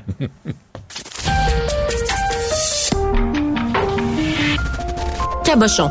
Personne maladroite, imbécile et inutile. Du Trisac. Un pouvoir naturel pour déceler les cabochons. pour être considéré comme une victime, il fallait soit être une victime ou être témoin de la situation. Il y a eu un témoin principal, qui est le gardien du parc. Lui, il est indemnisé à vie. Ça, je peux le comprendre, ça. Mais que moi, sa mère, qui a appris la nouvelle, qu'on me dit, tu peux pas l'identifier parce qu'il est trop magané, puis que je me rends sur place le lendemain. Donc, j'ai vu la mort de sang de mon fils c'est le sang de mon fils. Et même euh, malgré tout ça, non, je ne suis pas considérée comme une victime parce que je suis pas sur place. On vient d'entendre euh, Karine Cameron, à qui on a parlé euh, cette semaine. Elle parle de son fils euh, Thomas, qui a été assassiné en 2019. C'est avant la réforme de 2021, d'octobre 2021, menée par Simon Jolin Barrette, qui ne voulait pas se prononcer sur ce cas. Mais moi, l'intérêt, là, je comprends, on on peut pas parler du cas de Mme Cameron comme tel, mais elle doit pas être unique. Et, je pense que c'est important de parler de rétroactivité, parce que si ça, ça s'est pas passé après octobre 2021, ben t'es pogné avec tes problèmes. Euh, on a avec nous André A. Morin, qui est député de l'Acadie et porte-parole de l'opposition officielle en matière de justice. Monsieur Morin, bonjour. Oui, bonjour, euh, Monsieur Dutrisac. Merci d'être avec nous. Écoutez, là, j'aimerais ça qu'on on évite de dire, va la CAQ, qu'on en fasse un enjeu politique, qu'on se parle là, de qu'est-ce que vous pouvez faire. Vous, vous êtes à l'Assemblée nationale, vous pouvez amener ce point-là, il me semble. Il me semble que c'est valable de parler de rétroactivité pour les victimes euh, et les familles des victimes d'actes criminels.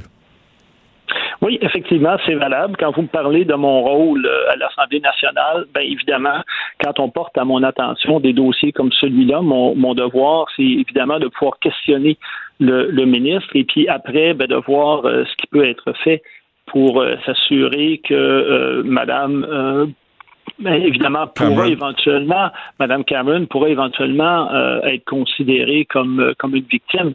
Euh, cette loi-là a été euh, été modifiée, comme vous l'avez dit récemment. On a élargi la définition de victime, mais mais il manque, on a échappé du monde. Et moi, j'écoutais le témoignage hier et les faits de, de cet événement-là, c'est tout à fait terrible. Ouais. Mais euh, monsieur, euh, monsieur euh, Morin, on peut, on peut s'entendre que c'est une bonne réforme qui a lieu en octobre 2021. On- je pense, de façon non partisane, là, je pense que la réforme était nécessaire, puis on peut s'entendre là-dessus. Là-dessus, on s'entend, on s'entend que la réforme était, était nécessaire. Mais, mais rappelez-vous, quand la réforme a eu lieu, hein, il y a des gens dans l'opposition officielle qui ont dit au ministre, écoutez, vous allez trop vite. Euh, c'est important la réforme, mais vous allez échapper du monde. Puis là, ben, aujourd'hui, vous et moi, on se parle. Puis il y a du monde qui a été échappé. Euh, par, exemple, là, échappé du monde. Là, le cas de Mme Cameron, c'est clair, son fils est tué en 2019. Elle n'est pas dans le parc euh, pour assister aux 62 coups de couteau. C'est quand même aberrant de, de, demander ça à la famille, à la mère d'une victime. Euh, donc, elle n'a pas accès à l'aide de l'IVAX.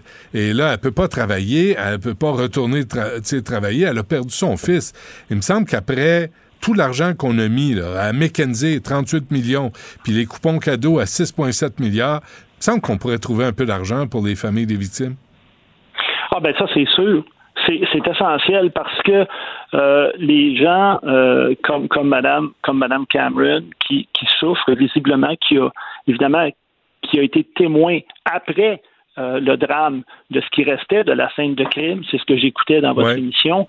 Cette dame-là, euh, elle est marquée. c'est, évident. Écoutez, pensez-y. Là. C'est une mère, là, elle a vu le sang là, de son fils. Alors, il faut être capable, euh, puis moi, ben, c'est pour ça, entre autres, que, que, je suis en politique, il faut être capable d'avoir des outils législatifs qui vont faire en sorte qu'on va avoir de la considération pour ces gens-là, puis qui vont être capables de recevoir des services de l'État.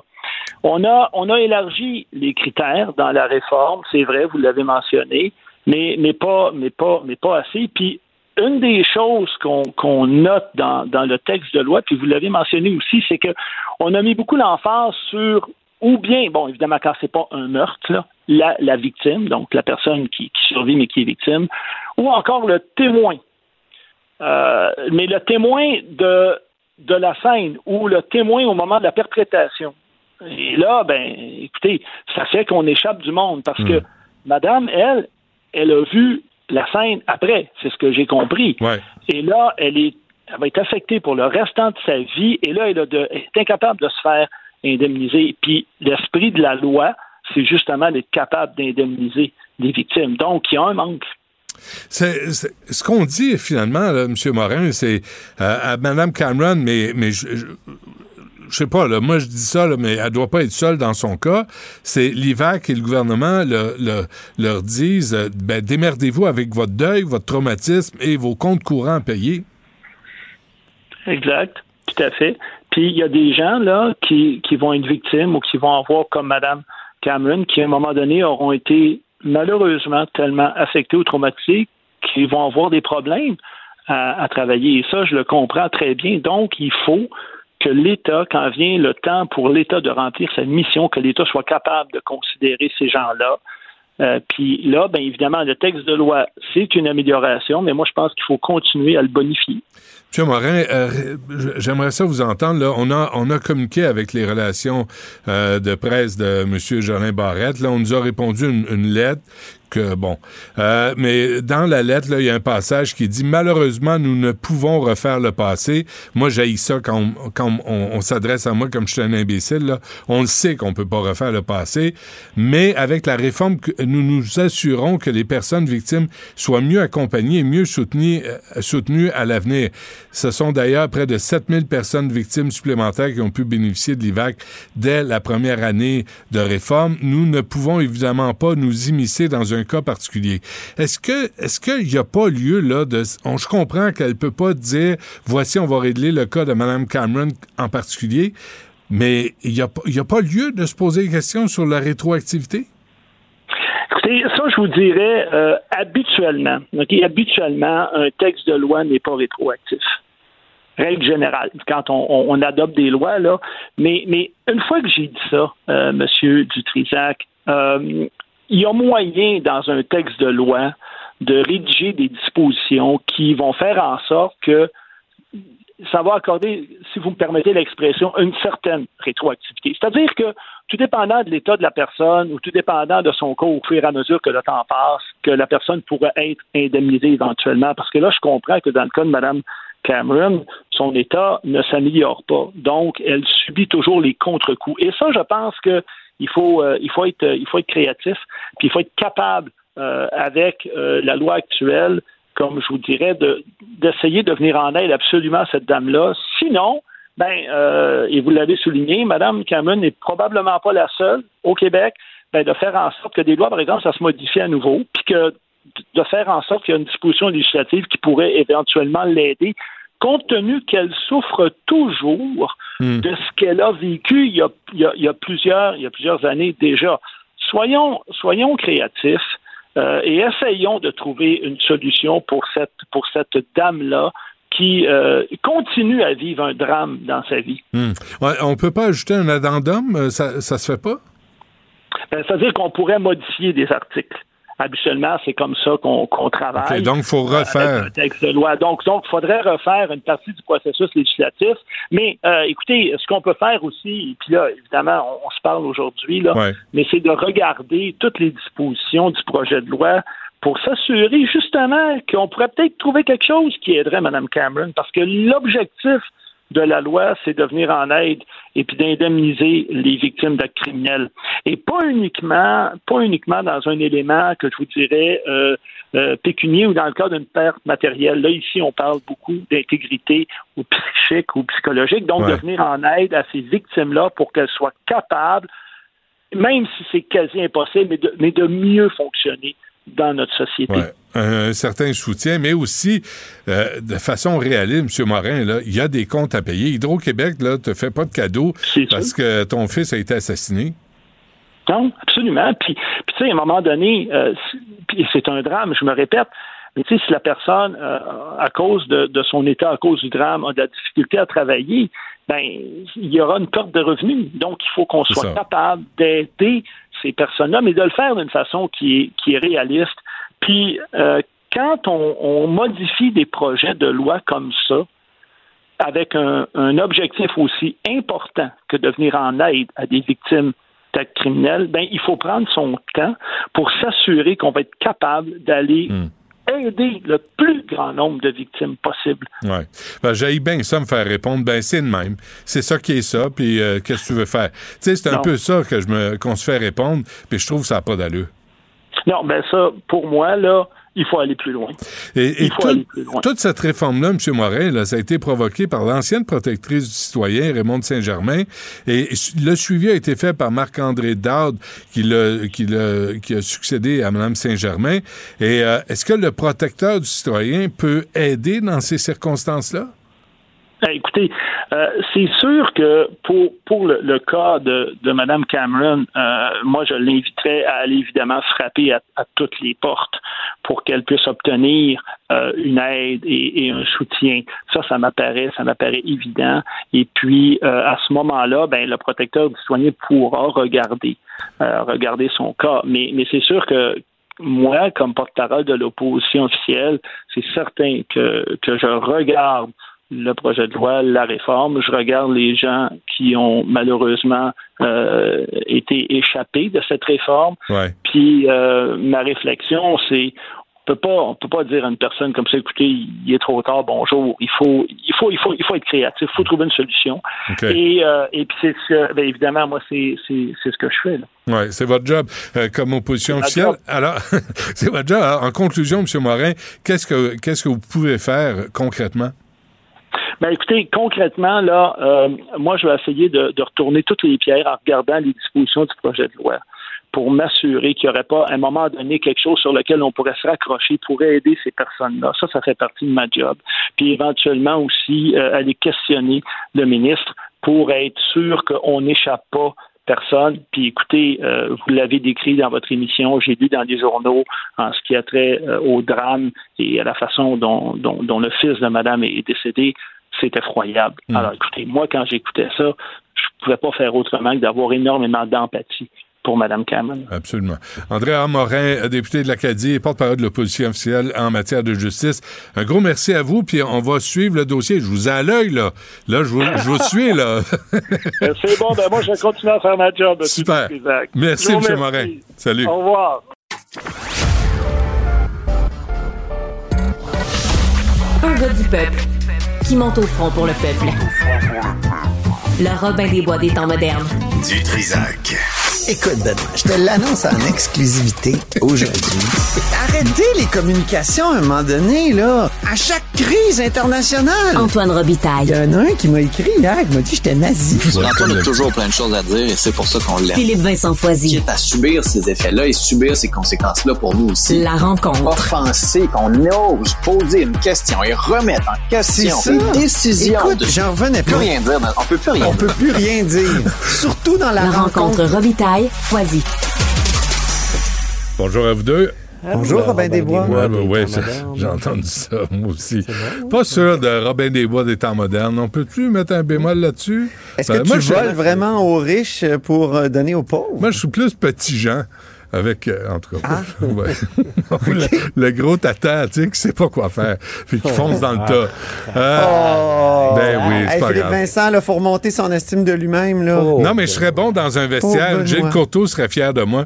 Tu sais, Ah! parce que je pense que c'est ce qui ce qui l'attire à la job. là. J'ai texté Vincent Marissal de Québec solidaire en lui disant Ah, es-tu content que Gilles Courteau revienne témoigner Il, il m'a- il texté Il va faire froid dans la pièce. Pas là. oui. Parce qu'il a menti, M. Courteau. Là.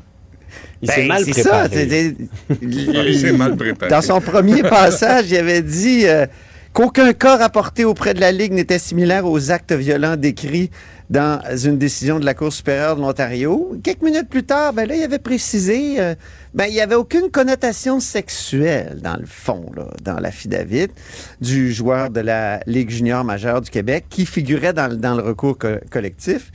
Puis, euh, enfin, ben, a finalement, quand je crois Martin Leclerc, le chroniqueur de Radio-Canada, a, mis la main sur ce texte-là, ben, au contraire, il y en avait des connotations sexuelles. Donc, euh, tout ça fait que il- Courteau, il doit revenir témoigner selon la ministre Isabelle Charret, qui, tu sais, c'est la CAQ qui avait refusé que la, la commission se poursuive. Euh, et là, justement, ils sont en discussion, il paraît. Et là, une fois que la ministre dit euh, on veut que ça se poursuive, c'est très possible, étant donné la confusion des pouvoirs dans notre régime entre l'exécutif et le législatif, que finalement, euh, il y ait, il y ait un, un retour de M. Courteau. Et euh, autre commentaire de Vincent Marissal dit sans blague, mais quelle comédie d'erreur, la CAQ compte dans son propre but sur une passe de Courteau. Faut le faire. Tous ses conseillers en com, tous ses avocats, tout ça pour ça. Ça a beau être une ligue majeure, c'est une moyenne gang d'amateurs. Mais la bonne nouvelle, c'est que M. Courteau est sur la voie de sortie. Là. Il s'en va. Ça, oui, c'est la il bonne était là en nouvelle. dans ça. 1953, hein, sous Duplessis, je Oui. crois. Philippe Hey, il Vincent. était là depuis très longtemps. Euh, 85. Mais là, euh, Québec solidaire veut que cette voie de sortie soit plus courte que longue, là, justement Oui. pour envoyer le message de, de changer d'air. Ce qui peut, euh, tu sais, il aimera sûrement pas ça revenir devant la, la commission. hein. À un moment donné, euh, ça peut être un bon moment aussi, mais, mais, mais je- ça montre, comme on le disait, que cette commission-là n'a pas été au bout de cette histoire. On n'a pas entendu de joueurs. On... Il y a comme un travail à faire en même temps. Euh, faut Ouais, regarder dans c'est- l'avenir. mais Je non, comprends. mais- on n'a pas fait ce travail-là. Mais de- Philippe y a un Vincent, travail à faire sur ces commissions, sur ces mandats d'initiative. Ben oui, non, mais, mais Philippe Vincent, ce que tu dis, là, c'est effectivement, il n'y a pas eu de joueurs, il n'y a pas eu de commentaires, il n'y a pas eu de, euh, tu sais, de festival de jackstrap, là, pour Ben, dire... euh, mais c'est que l'opposition a mal aussi placé ses cartes. Après ça, c'est difficile dans un gouvernement majoritaire où c'est la, la majorité du comité qui décide Ah oui, un ils sont majoritaires, le reste. La CAQ, oui, très, très, très, très fortement. Ah, c'est ce qui est bien, mais c'est ce qui est bien à Ottawa, tu sais, puis Ouais. la, la Chine avait beau demander un gouvernement minoritaire que je souhaitais moi aussi, fait que c'est peut-être mon influence et mon ingérence comme commentateur politique qui Ouais, puis ça. François Legault doit être déçu. La Chine s'est pas immiscée dans les élections au Québec. Ça veut dire qu'on n'est pas important? On ne sait jamais. Là. le Globe annonce euh, a, a une nouvelle par jour. Donc, euh, Ouais, hein? Peut-être qu'on va se rendre à Québec à un moment donné, dans, dans certains derrière la loi quartiers de 21. Montréal. OK, donc on a une commission. Vous aimez ça, une commission, vous autres? Vous attendez Oui. à quoi? C'est une commission parlementaire. Oui. Vous attendez à quoi, là? Et de- c'est un mandat d'initiative. C'est les oppositions qui ont comme imposé ça. OK. Donc, c'est bien. Vous vous attendez à quoi? Ben là, M. Courteau va venir faire son meilleur là. culpa, j'imagine. Euh, Je peux pas croire, là, tu sais. euh, Mais, mais il faudrait qu'ils mettent mieux la table. En fait, moi, c'est ce que j'allais dire. C'est que l'opposition aurait pu mettre la table comme il faut avec des témoignages, avec des joueurs, avec quand on parle de la culture du silence, que qu'on aille plus loin que de simplement aller à la pêche. Parce que la dernière fois, c'est ce qui s'est passé. Il y avait pas juste M. Courteau qui était mal préparé. Tout le monde dans cette commission-là était mal préparé Ben, parce ça qu'il n'y en est rien sorti. Est-ce qu'il y a des Ouais, initiations à la pêche sais, tu sais, aussi? souvent, on se plaint Ben- qu'au Parlement, c'est lent, là. À Ouais. l'Assemblée nationale, c'est lent. Mais là, ça s'est tellement fait vite que, tu sais, l'idée est, est qui a tombée, fait le ça a été travail de- accepté, puis ah ouais, le lendemain, go, on y va. On, on- Mm. C'est- C'est comme Martin Leclerc qui a fait le travail de recherche que les, les partis d'opposition auraient dû faire. C'est quand ils se sont fait dire non, non, il n'y a rien, il aurait dû être capable de dire non, non, c'est pas vrai, dans la David X, il s'est passé ça, puis en Ouais, 2020, ben, Pascal vous avez Bérubé dit avait ça. réussi quand même à faire ressortir euh, un, des, un, des- un des aspects que Courteau niait, là. Ouais, mais, Mais, ça. euh, mais si on avait pu aller jusqu'au bout, on aurait déjà, devant ce Ben oui. comité-là, montré des, des- des contradictions, puis on aurait pu continuer de le faire. Après ça, comme Antoine dit, c'est vrai que ça s'est fait très vite, et c'est tant mieux qu'en démocratie, on soit capable, après ça, de reconnaître nos erreurs et de les corriger. Tant mieux que le gouvernement soit capable de le faire là aussi, s'il le fait. Mais euh, Mm. oui, espérons qu'on soit capable d'aller un, un peu plus loin, puis qu'on soit aussi en mesure de parler de cette culture-là. La culture du silence, c'est- c'est c'est difficile de changer une culture, puis c'est difficile de changer une culture qui est née, puis qui grandit, puis qui prend de la place dans le silence quand personne ne veut parler. C'est vrai. Mais souhaitons que les initiations se soient terminées pour le vrai, Ben, là, au Québec, moi, à moi, travers mais le moi, Québec. Moi, euh, moi, je je suis pas d'accord, là. Souhaitons que les initiations de façon dégradante et autres se terminent, mais le, le rite de passage d'initiation peut être fait de façon non, correcte. mais si tu fais chanter du Lara. Fabian, moi, ça- je pense pas que c'est une atteinte à ton Non mais, intégrité. vous- Quoique, vous pas- non, mais exact, c'est ça que je dis, mais je pense faut, faut, faut arrêter de lier intégration, euh, initiation et euh, genre agression. là. ben, C'est- je pense que parce que c'est Ouais. ce qu'on voit après. tu sais, C'est ce qu'on Ouais, a mais vu. quand. Philippe Vincent s'est joint à notre trio, Ah on ouais. l'a- on l'a initié, mais gentiment. là. Mais bon, on, lui- a apporté un beigne, ou je sais pas, quelque chose de, de gentil. Non, mais c'est ça, ça n'a pas besoin d'être dégradant ni sexuel, c'est ça, c'est euh, ça. une initiation. là. Ça peut être juste rigolo, puis on Ben, passe comme à des autre chose. adultes normales, normaux, là, Ouais. normal pour des adultes, genre, on prend Ouais, une bière, ouais. c'est le fun, on rit, puis les nouveaux, ben, ils, ils font des niaiseries, là, Ils payent la bière ou euh, ils payent le lunch. importe, ça. Tu mets des, des boulettes de papier dans, dans des souliers, c'est drôle. Mais t'es bien niaiseux. Je sais, je sais. c'est le genre de Bon. niaiserie qu'on fait ici à la tribune de la presse. Euh, faudrait pas faire d'initiation aux, euh, à ceux qui débarquent au Canada, par exemple. Ouais, Hmm. peut-être, Ben non.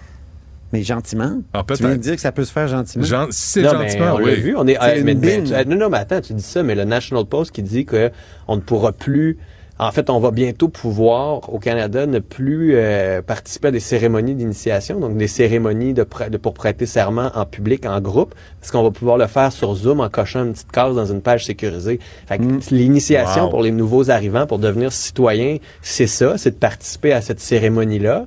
Et là, bientôt, parce que le gouvernement dit on a tellement de retard en immigration qu'on va trouver une solution. Au lieu de gérer les fonctionnaires qui gèrent les documents, on va regarder la cérémonie puis on dit ben si on l'enlève, on va sauver deux mois dans le processus. Fait que c'est une bonne idée. Alors que tu dis ben là, c'est- quand même un geste fondamental pour faire partie du pays, un geste qui est important, un symbole hyper important pour participer à la nouvelle collectivité dans le pays dans lequel tu arrives. Puis vous allez enlever ça au profit d'un Il y en a une cérémonie clic. au Québec aussi. hein. Ah oui, mais là, ça pourrait être Euh, juste en, ligne. si, à euh, quel point c'est de penser que ça ne ne sais pas vaut si ça pas va la être en peine, ligne pour. euh, tu sais, une fois que tu deviens citoyen, euh, après ça, il y a comme une, une cérémonie aussi pour a- accueillir au Québec.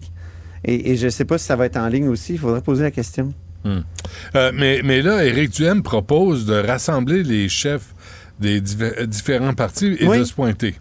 Il veut organiser comme un voyage au chemin Roxham avec les chefs québécois, mais aussi avec les chefs et les caucus québécois des partis politiques fédéraux à la Chambre des communes qui trouvent euh, insuffisamment sensibilisés à cette question-là. Il en avait parlé à François Legault le 17 janvier quand il l'a rencontré. Et il dit, euh, vous aviez remarqué cette suggestion-là, vous étiez revenu là-dessus à la fin de notre, euh, de notre entretien. Euh, au fond, ben, Duhem veut faire parler de lui. Là. Il- Ben on a oui. vu dans le sondage hier que c'était important. Mais euh, l'idée, euh, bon, l'idée est un peu euh, du. As-tu déjà été au chemin Roxham? Pardon? As-tu déjà été au chemin Roxham? Moi? Ah, Ouais. Moi, non, je, je suis jamais Non? allé. Il y Toi? a- il y a- je disais oui, avec Andrew Shear, tu sais, parce que c'était c'est pas, c'est pas une nouvelle idée d'aller au chemin Roxham puis de montrer que c'est un problème, mais on va voir comme des bâtiments de la, de la GRC temporaire par semi-permanent. Mm. C'est Mais ce qui super est Des, intéressant- des blocs de ciment. Ce qui est intéressant, c'est que Duhem, bon, il a dit qu'il faut le fermer, le chemin, ils sont insuffisamment sensibilisés à Ottawa, mais il était accompagné d'un ancien candidat conservateur dans Mille-Îles. C'est un réfugié d'origine rwandaise, euh, Ange-Claude Biji Limana. Euh, et, et lui, euh, évidemment, il a dit comme son chef, euh, il faut fermer le chemin Roxham, mais il a été réfugié, lui, euh, Monsieur euh, Biji Limana. Et la question a été posée, mais vous, si vous étiez réfugié aujourd'hui, auriez-vous utilisé le chemin Roxham? On peut écouter sa réponse. Mais bien sûr, évidemment. Je serais passé par là, mais c'est pas aux aux immigrants qui passent par le chemin Roxham. C'est au pays de euh, surveiller ses frontières. On ne dit pas que les, les, gens qui traversent la frontière, en fait, moi, Ange-Claude, je ne dis pas que les gens qui traversent cette frontière-là sont euh, un problème. C'est là, la frontière. Est-ce que, est que le Canada contrôle sa frontière? Donc, un point intéressant. Ben oui, certain. Puis, euh, puis, puis, puis en même temps, l'autre jour, on se parlait de ça un matin avec Mario puis Philippe Vincent. Bon, je- tu regardes le- la trajectoire là, que, que certaines personnes prennent pour débarquer au Québec. Ils passent par l'Honduras, Nicaragua, le Brésil, le Maine. c'est- pour- comment se fait qu'ils préfèrent pas passer par, en bonne et due forme, là, le système d'immigration officiel? Parce que c'est ben trop long. Ben, c'est trop Le long. système est hyper compliqué pour être accueilli comme réfugié. Il faut être parrainé euh, soit par un groupe ici, ou après ça, il faut passer par le UNHCR. Dans certains pays, c'est hyper compliqué de Ça, faire c'est pour les réfugiés, oui. pour les réfugiés. Après ça, tu as le processus d'immigration régulier qui est embourbé, mais qui est embourbé notamment à cause du chemin Roxham. Puis Là, ça, c'est un autre enjeu parce qu'il y en a beaucoup de ceux qui font le trajet en ce moment qui ne se qualifieront pas comme un réfugié euh, à proprement parler, qui viennent ici, dans le fond, pour améliorer leurs conditions de vie.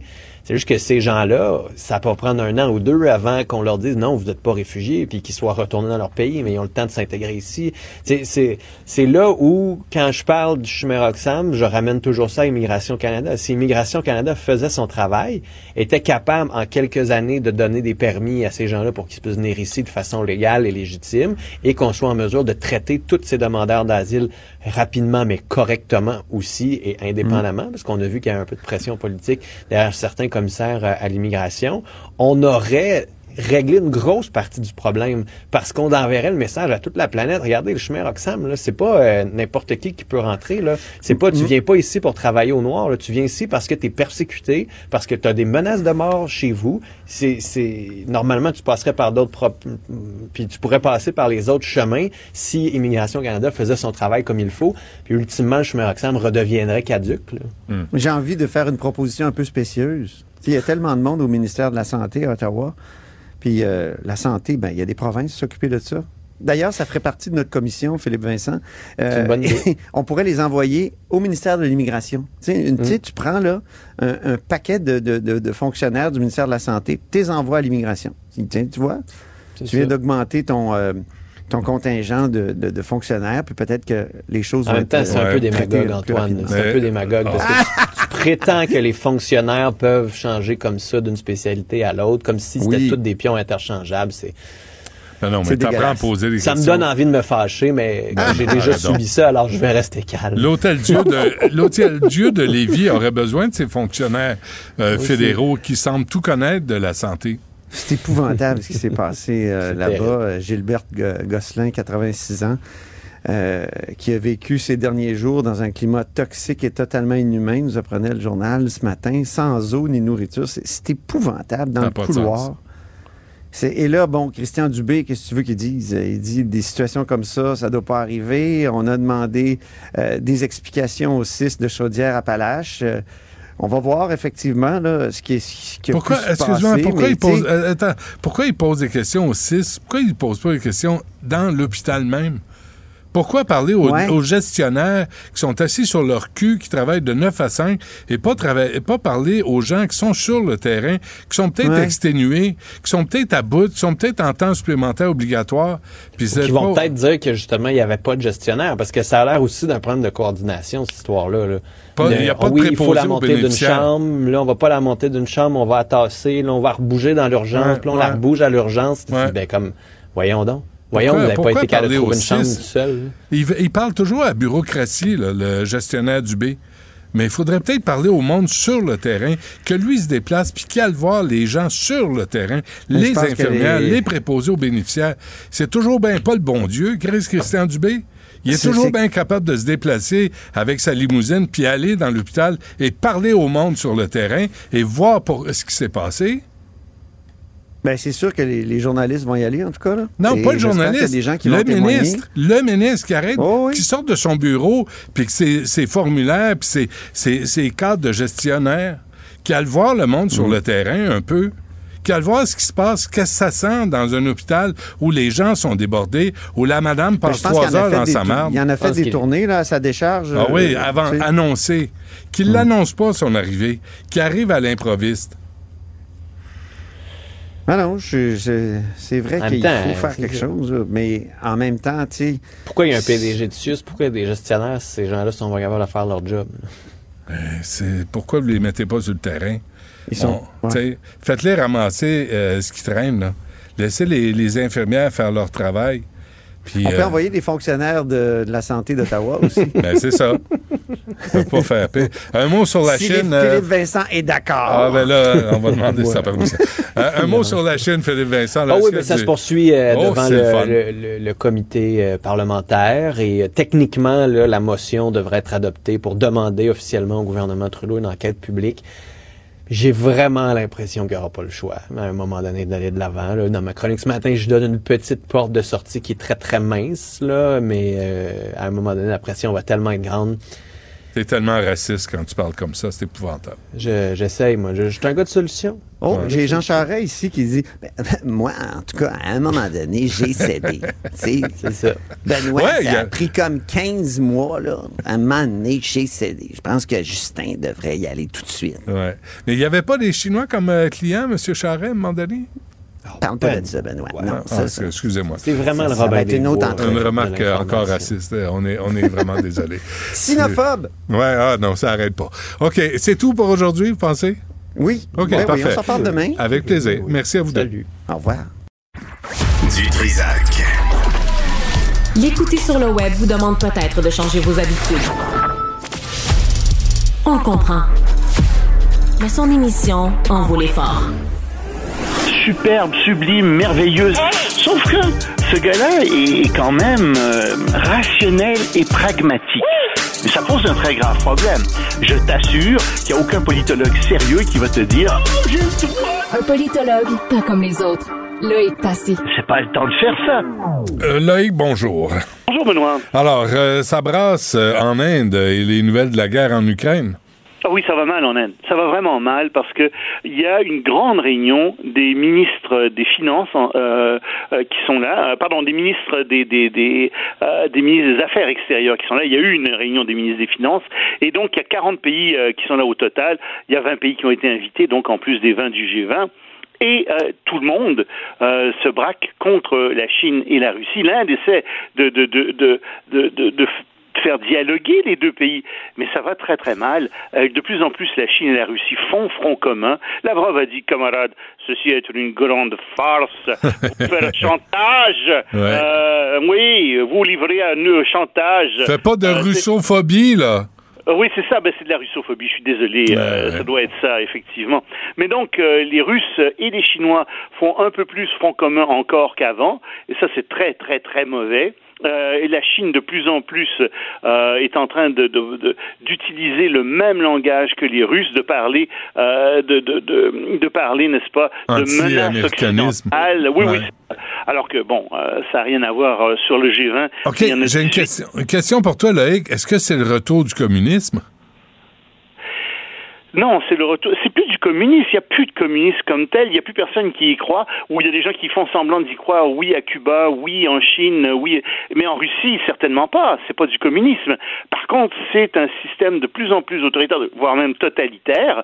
Tu sais, je sais pas si tu as vu ça sur CNN ce matin, mais il y a une petite fille qui, dans une classe, euh, on lui avait demandé de faire des dessins d'aide à, à l'Ukraine, tu sais, dans sa classe. Et la petite fille, euh, ben, elle a dit non, moi je suis du côté des Ukrainiens et euh, elle- en Russie. Et donc elle a fait un dessin avec des Ukrainiens, une mère et une fille, qui repoussaient des missiles russes. Ben, ça n'a pas passé du tout. La police a été appelée. Hmm. Puis euh, le père a été arrêté, interrogé. On a ôté au père qui avait la garde de sa fille. On lui a ôté la garde de sa fille. La fille est rendue dans un, dans un orphelinat. Ah, incroyable. c'est pas le seul cas, là. Il y en a plusieurs comme ça. Donc, les Russes ont peur de parler. Et si tu parles de terreur, oui, ça, c'est quelque chose qui était similaire, qui existait pendant les années communistes en Russie. Ça revient. Oui, ça revient, cette terreur-là. Elle est déjà en Chine. Mais des relents là, de communisme, ça, là, le- l'espèce de, de, de silence imposé, là, de, sais, de- tu deviens un ennemi de l'État si tu prends Oui, la parole. Ça Ben, ressemble à ça. attention, ça va plus loin que ça. Des enfants dénoncent leurs parents parfois. Les ça, hein. voisins dénoncent les voisins, les collègues de travail, les collègues de travail. Euh, Il y a une suspicion énorme qui règne. Les gens sont paralysés, veulent plus rien dire. Euh, tu as cette peur-là qui existe de plus en plus en Russie, qui existe en ce moment en Chine. Ça n'a rien à voir avec le communisme comme tel. C'est pas de l'idéologie. C'est simplement un dictateur qui a peur de, qui a peur de perdre le pouvoir en Russie. Hmm. C'est ça le fond du problème. Hmm. Euh, puis, euh, d'ailleurs, si tu veux comprendre ce qui se passe en Russie, je sais pas si tu as vu euh, sur Netflix cette excellente série euh, qui s'appelle Serviteur du peuple. Non. C'est là, c'est sur Netflix en ce moment. OK. Il y en a- Il y en a trois. Et c'est Volodymyr Zelensky qui l'a coécrite avec quelqu'un. C'est lui qui tient la vedette. C'est l'histoire d'un professeur euh, dans, dans l'équivalent d'un cégep qui devient président. C'est très drôle, c'est très bien fait. Et tu vois Volodymyr Zelensky en tant que président, qui joue le rôle du président. Ah oui, oui, oui, OK. Non, je l'ai pas regardé. Fabuleux. C'est Ah oui, c'est bon. tu vois toute la corruption qu'il y a derrière. Tu vois le rôle des oligarques. Tu vois sa propre famille de Zelensky est corrompue là-dedans. Euh, et il essaie de se dépatouiller de tout ça. C'est fabuleusement fait. Ça lui a servi de tremplin aussi pour se faire élire en, en 2018. Euh, mais va voir ça. Euh, c'est avec des sous-titres. C'est en ukrainien, mais tu peux prendre des sous-titres en français. Il n'y a pas de problème. Si ton ukrainien est moins fort que, que, que celui des Ukrainiens en général. Donc, je te, je te recommande chaudement ça. C'est vraiment une belle série. C'est drôle. Et ça Bon. fait comprendre ma- la corruption parce que l'Ukraine, c'est comme la Russie. C'est Ok. ça que je voulais dire. C'est là que tu comprends ce qui se passe en Russie parce que c'est la même chose en Russie. Euh, Macron, qui est en pleine tournée en Afrique. Macron est en Afrique et euh, il est en ce moment à Libreville au Gabon. Il va s'en aller aussi en Angola, au Congo et en République du Congo. Euh, quatre jours donc de grande tournée en Afrique et il essaye de faire changer l'opinion publique africaine parce que les réseaux sociaux et puis tout ça, enfin avec l'influence de la Chine, de l'Inde euh, et surtout de la Russie, a fait virer l'opinion publique en Afrique et il y a un vieux fond très très anti-colonial bien sûr en Afrique qui est très présent, anti-français aussi. Ça n'a pas pris pour gratter et le faire ressortir. Et la France a des grands problèmes en ce moment. Elle se fait sortir de plusieurs pays et euh, tous ces pays-là euh, vont euh, vers la Chine, vont vers la Russie, etc. Mais il faut dire que la France paie plus de pots de vin tellement puis pas plus que les États-Unis. Alors ça pose un problème. Enfin, ils en paient, mais beaucoup moins qu'avant. Alors ça pose un problème parce que face à des compétiteurs comme le sont la Russie et la Chine, qui se gênent pas pour payer des pots de vin, ben et l'Inde aussi, euh, ben la France a des problèmes. C'est ça le fond du problème. Donc il essaie de faire une tournée de séduction. Euh, il est en ce moment donc euh, à, à Libreville au Gabon pour parler de protection de la forêt et de climat. C'est pas des choses qui sont très sexy là-bas, mais il essaie encore une fois de redonner, redorer l'image de la France. Bonne chance. Hmm. Et euh, les organisations réglementaires américaines qui refusent quoi à Elon Musk? Mais oui, il refuse à Elon Musk le droit d'implanter des puces électroniques euh, dans le cerveau des gens. Puis Musk veut faire ça parce qu'il dit écoutez, je vais faire marcher des paralytiques, je vais faire redonner, je vais redonner la vue à des gens qui souffrent de cécité.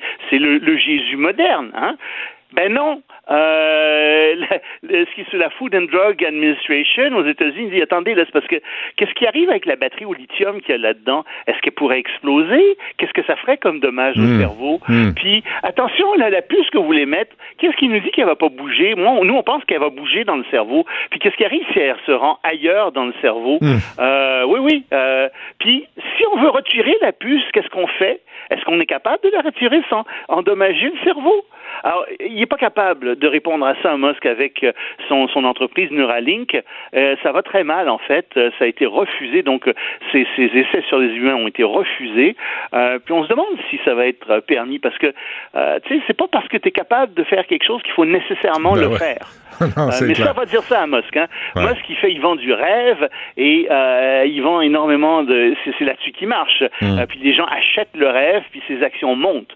C'est pas dit que ça- son truc va fonctionner, que la technologie soit prête pour faire ça. du tout. Et, euh, nouvel État euh, membre de l'ONU, c'est bon ça? Oui, mon cher, un Mhm. nouvel État membre de l'ONU.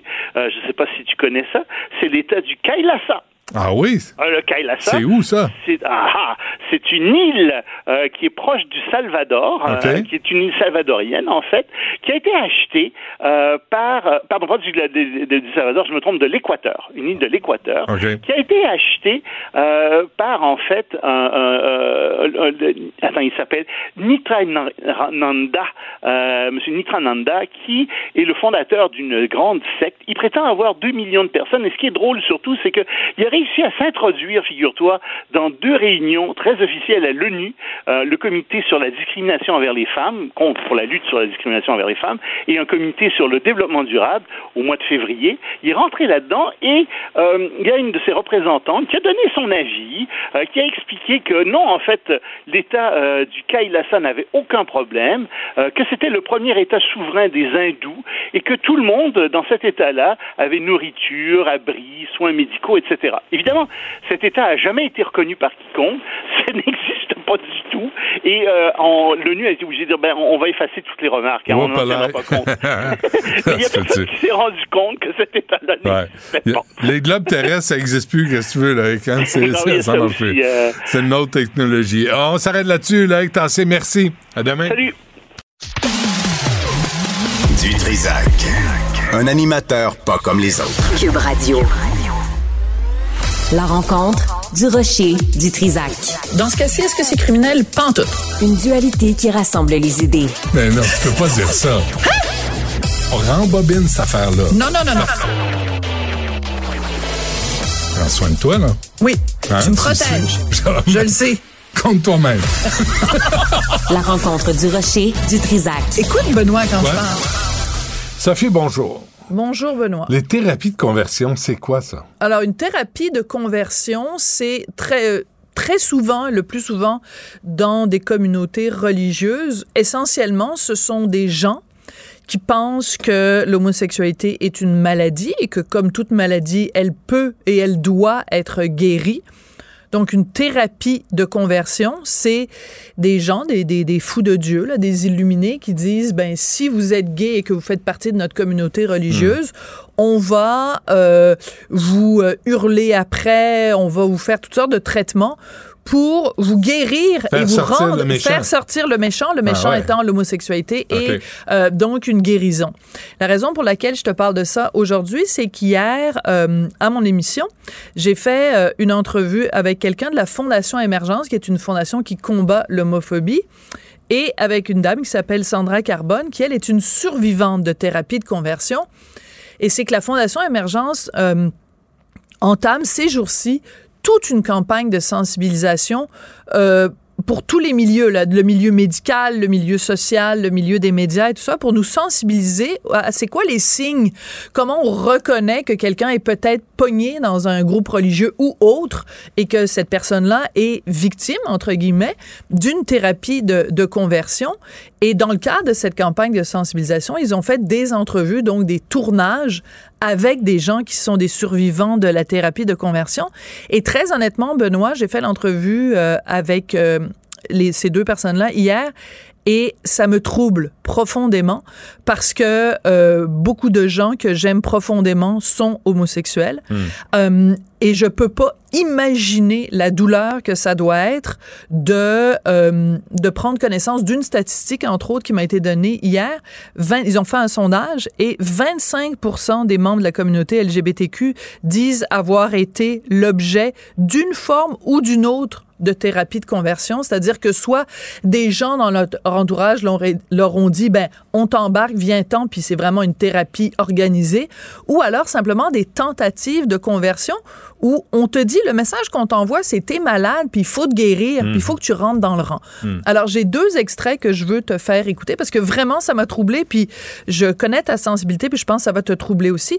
Donc, euh, dans le premier extrait, tu vas voir, il s'appelle Emmanuel, et lui, euh, ses parents faisaient partie d'une euh, d'une église pentecôtiste ou un truc comme ça, roumaine, et il a, euh, le jour où il a déclaré à sa famille et à sa communauté religieuse qu'il était gay, ben ça s'est très mal passé. On m'avait interdit de me masturber. Je devais avoir un calendrier pour écrire telle date. J'ai tombé, je me suis masturbé, telle date, telle date, telle date. Avec le temps, j'ai pu réintégrer certains ministères parce qu'ils voyaient que j'allais mieux, que je guérissais de plus en plus. Pourtant, tout ce que je faisais, c'est réprimer ces pulsions et ces désirs en moi. Alors, à un moment donné, Emmanuel, il en a eu assez. Il a quitté cette communauté religieuse-là. Il est arrivé à un accident. Il a été impliqué dans un incendie. Il a été brûlé. Il a été amené à l'hôpital. Il est dans le coma, maintenu dans un coma artificiel pendant plusieurs jours. Il se réveille et il appelle son père, qui lui faisait partie encore de cette communauté religieuse-là. Et la première chose que son père lui dit au téléphone, c'est As-tu une Bible? As-tu la Bible roumaine avec toi? Parce qu'il y a juste Jésus qui peut te sauver. Parce que son père considérait J- que Jésus est préposé aux bénéficiaires Oh, ou ben, est dans ce cas-là, oui. Dans ce cas-là, oui.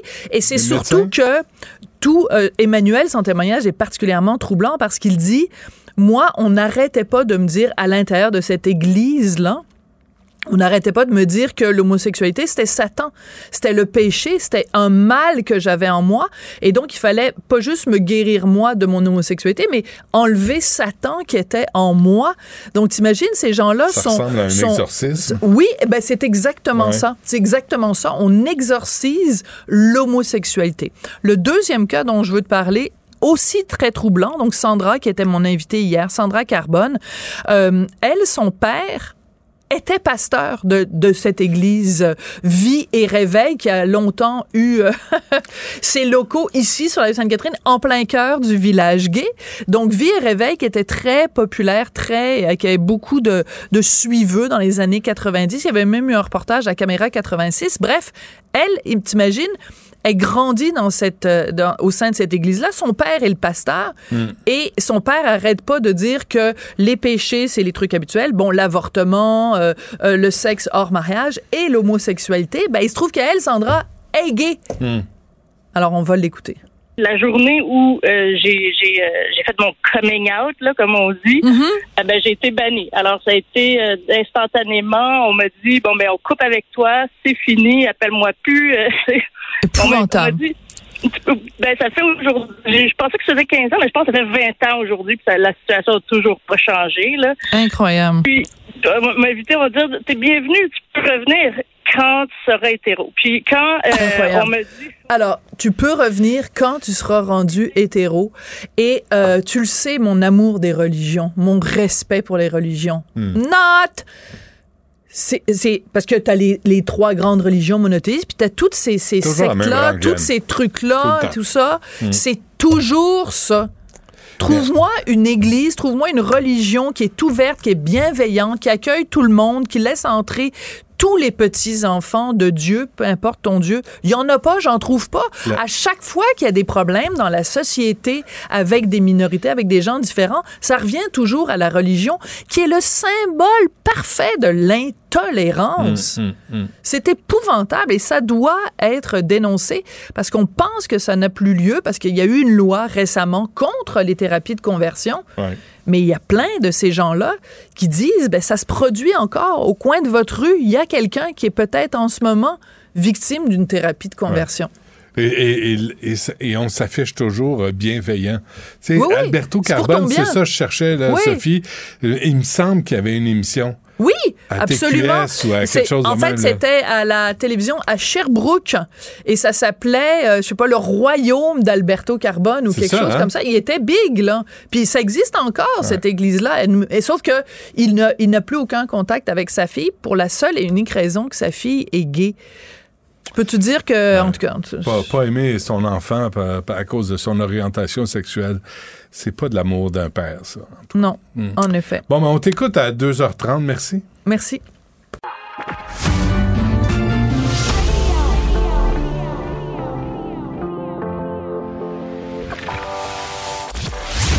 Il cuisine, il talonne, il questionne pour obtenir les vraies réponses.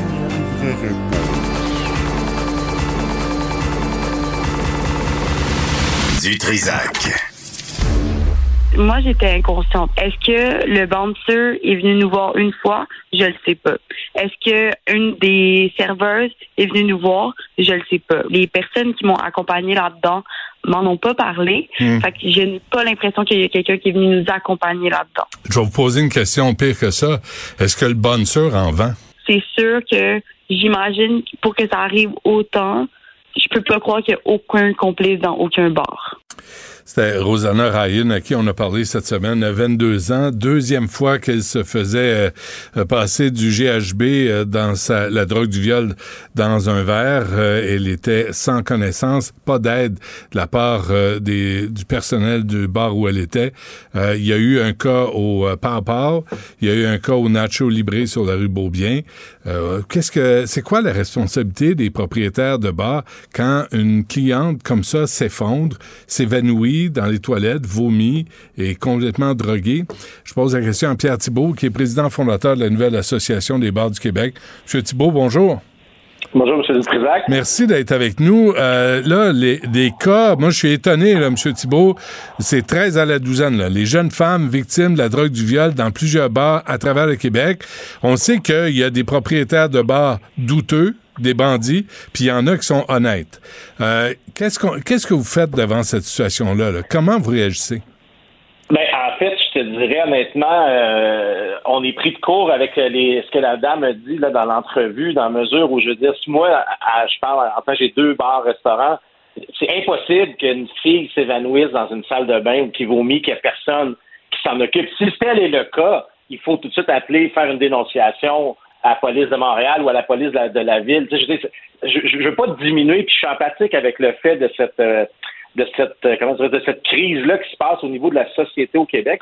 Je, veux pas juste qu'on vise les bars, mais les bars deviennent un lieu au même titre que tu vas avoir des rap parties en mode, en cinéma, dans des salles de concert. Si on revient à la question que vous me posiez au départ, je veux dire, je peux pas croire que les gens au Nacho Libre ou au Papa aient vu une personne s'évanouir inconsciente qui peut intervenir. Je veux dire, si c'est ça, ça, ça prend une enquête criminelle. Donc, je pense, puis encore une fois, je pèse mes mots parce que je trouve ce fléau-là complètement dégueulasse. Puis il n'y a aucun entrepreneur dans le milieu des bars qui pourrait tolérer ça. Mais je veux rien diminuer, puis je pèse mes mots, puis j'avais Mhm. parlé avec votre recherchiste. Mhm. Je- J'avais parlé avec votre recherchiste, c'est un sujet qui est délicat. Puis je veux pas amener la, la chaleur juste ailleurs que dans le milieu des bars. On sait qu'il y a eu des cas dans les bars parce que c'est un espèce de criminel sans valeur qui réussit à s'infiltrer dans une clientèle, dans un établissement qui peut être de 50 à 400 personnes, puis il pousse un jus, parce qu'on va appeler les mots comme il faut, on appelle ça du jus, Ouais. dans un verre. C'est super difficile à détecter, mais je peux te dire une chose, puis ça, je te donne ma parole, je suis père de famille. Nos serveurs et encore plus nos serveuses, dès qu'ils voient des comportements erratiques, tout le monde est sur ses gardes depuis la reprise des activités parce qu'il y a une augmentation. C'est un opioïde, hein, on se le cachera pas. Donc, les opiacés sont en consommation, en surconsommation depuis la pandémie et après la pandémie. Puis il y a beaucoup d'intervenants. On a parlé avec la santé publique de Montréal. Je sais que c'est euh, présentement la, la, la FEUC, la Fédération des universités du Québec, parle de ça parce qu'il y a eu des cas aussi. Donc, puis je m'excuse, ma réponse est longue, mais je voulais juste mettre les bars CT. Non, non, mais- c'est mais- important parce que Mais c'est important de vous entendre. Non, mais c'est important. M. Thibault, de vous entendre, là, puis je comprends vo- votre situation, puis je comprends que vous pouvez pas surveiller chaque client, chaque crapule qui va euh, essayer de, de droguer et violer une fille. Et reste que, reste que les, les témoignages que j'ai entendus, que- ou j'ai lus, euh, il y a... il- me semble qu'il devrait avoir un mot d'ordre, il devrait avoir un plan d'action plus concret à travers le Québec face à ces situations-là. Je suis d'accord avec vous. Puis, genre, je vais- je- j'en ai rajouté, euh, si vous me permettez, euh, Benoît, dans le fond, quand il y a eu la reprise des activités, on a vu les opioïdes là, c'est un phénomène en Amérique du Nord. On peut parler de Vantax, Némit, tu sais, je veux dire, Mhm. le- le- percocet, ça existe. C'est comme une flambée, comme le crack dans le temps des années 80 à Los Angeles. Puis je pense Ouais. que les gouvernements ont perdu le contrôle. Donc c'est un fait de société. Si on part de ce fait-là, ça vient d'une campagne qui doit être mise de l'avant par le ministère de la Santé ou que le ministère de la Justice soit plus sévère. Je vais juste te donner un exemple qui m'a fait sursauter. Le 16 février, donc il y a trois semaines, ils ont fait une saisie massive dans le gouvernement. Là, on parle de 2000 litres Ouais. de GBL sans les banquiers. Fair enough. En, top de ça, il y a huit présumés accusés, il y a cinq, euh, cinq hommes, trois femmes, les trois femmes ont été relâchées, libérées sur parole le jour même qui ont passé au palais de justice. Comment le, ministère de la Justice peut arriver à ne pas prendre aussi au sérieux ces trois femmes-là, puis ils disent qu'ils vont être, probablement faire face à des accusations de date ultérieure? Je crois que le gouvernement, présentement, ne prend pas au sérieux cette crise-là, comme les Américains et le nord de- des, États-Unis, quand on parle Portland, puis même New York, tout ça, on- faut faire attention, là, c'est présent dans la société, il faut agir rapidement. Donc, les, les méthodes d'intervention, ça va passer par une campagne de sensibilisation qui va être nationale. Puis je peux vous jurer, écoutez, je me répète, là, mais à l'interne, chez nous, à Taverne Saint-Sacrement, ou que soit dans chez les, les bars, donc sont membres de l'assaut, on, on- on fait de la sensibilisation, mais c'est irretraçable. Ça disparaît après 12 Ouais. heures dans le mais, mais, mais M. Thibault, on le sait, il y, y en a aussi des bonnes sœurs qui sont pas des anges. Là, des, on parlera pas de vo- vos bars en, en particulier. On parle des bars en général, que ce soit à Rouen-Noranda, à Québec. Là, à un moment donné, le nombre de cas euh, se multiplie. Mais j'imagine- là, si, si vous voulez garder la crédibilité de votre industrie, il va falloir qu'il y ait des actions posées qui soient concrètes, du personnel, autant auprès des gars qui sont des clients, qui sont des crapules et qui commettent ces crimes-là. Mais en fait, en tout respect, de dire le bouncer, je trouve que c'est un peu direct. C'est une, c'est une vieille image euh, qu'il faut enlever. Par contre, si on a des employés dans notre staff qui sont assez crapules pour faire ça, c'est notre responsabilité, au même titre que si on avait un vendeur de dope ou qu'on avait quelqu'un Ouais. qui vendait de l'alcool frelaté. Ça, je suis d'accord avec toi à 100 Par contre, je te dirais, puis je vise personne parce que je fais très attention, mais c'est le milieu criminel. Donc, c'est les mêmes vendeurs de shit dans la rue qui vendent cette dope-là, puis qui viennent dans tes bars, puis que tu reconnais pas du moment, tu sais, chez nous, c'est des 100 places, 75 places. OK, mais tu sais, dans un, un gros club ou un 200 places à minuit le soir, t'as quatre clients qui rentrent. Est-ce que tu en as deux qui sont dans un gang quelconque? Sont durs à retracer. Fait que ça va prendre un- une aide aussi d'un escouade de la moralité. Ben, Je donne un autre exemple. J'étais en musique longtemps. Les festivals en Europe maintenant, sur les campings, les jeunes, ils n'ont pas l'argent pour s'acheter les billets d'un show, ils vont sur le camping. OK, all right? Mm. Ils passent la fin de semaine là. Ils ont mis des escouades en place parce qu'il y avait eu des surdoses, mais c'est une escouade qui a été créée par euh, probablement la gendarmerie française, qui est spécifique à ça. Est-ce qu'on est rendu là? Il faut se poser la question. Est-ce que la moralité qui s'occupe de plusieurs secteurs, le- l'escouade de la moralité qu'on appelle plus communément la moralité à Montréal, est-ce qu'on devrait trouver une cellule qui vont, tu sais, on, on- va falloir que tout le monde mette le paquet, dont nous aussi. Je ne dis pas que je dis pas que ça n'existe pas dans les bars. Non, non, mais je comprends. Ça existe partout. Puis Ouais. on se fait dépasser. On se fait dépasser. C'est toujours comme ça. Quand il y a une nouvelle shit qui arrive sur le marché, c'est comme ça. Il faut, faut se revirer rapidement. Puis je reviens à mon exemple de tantôt.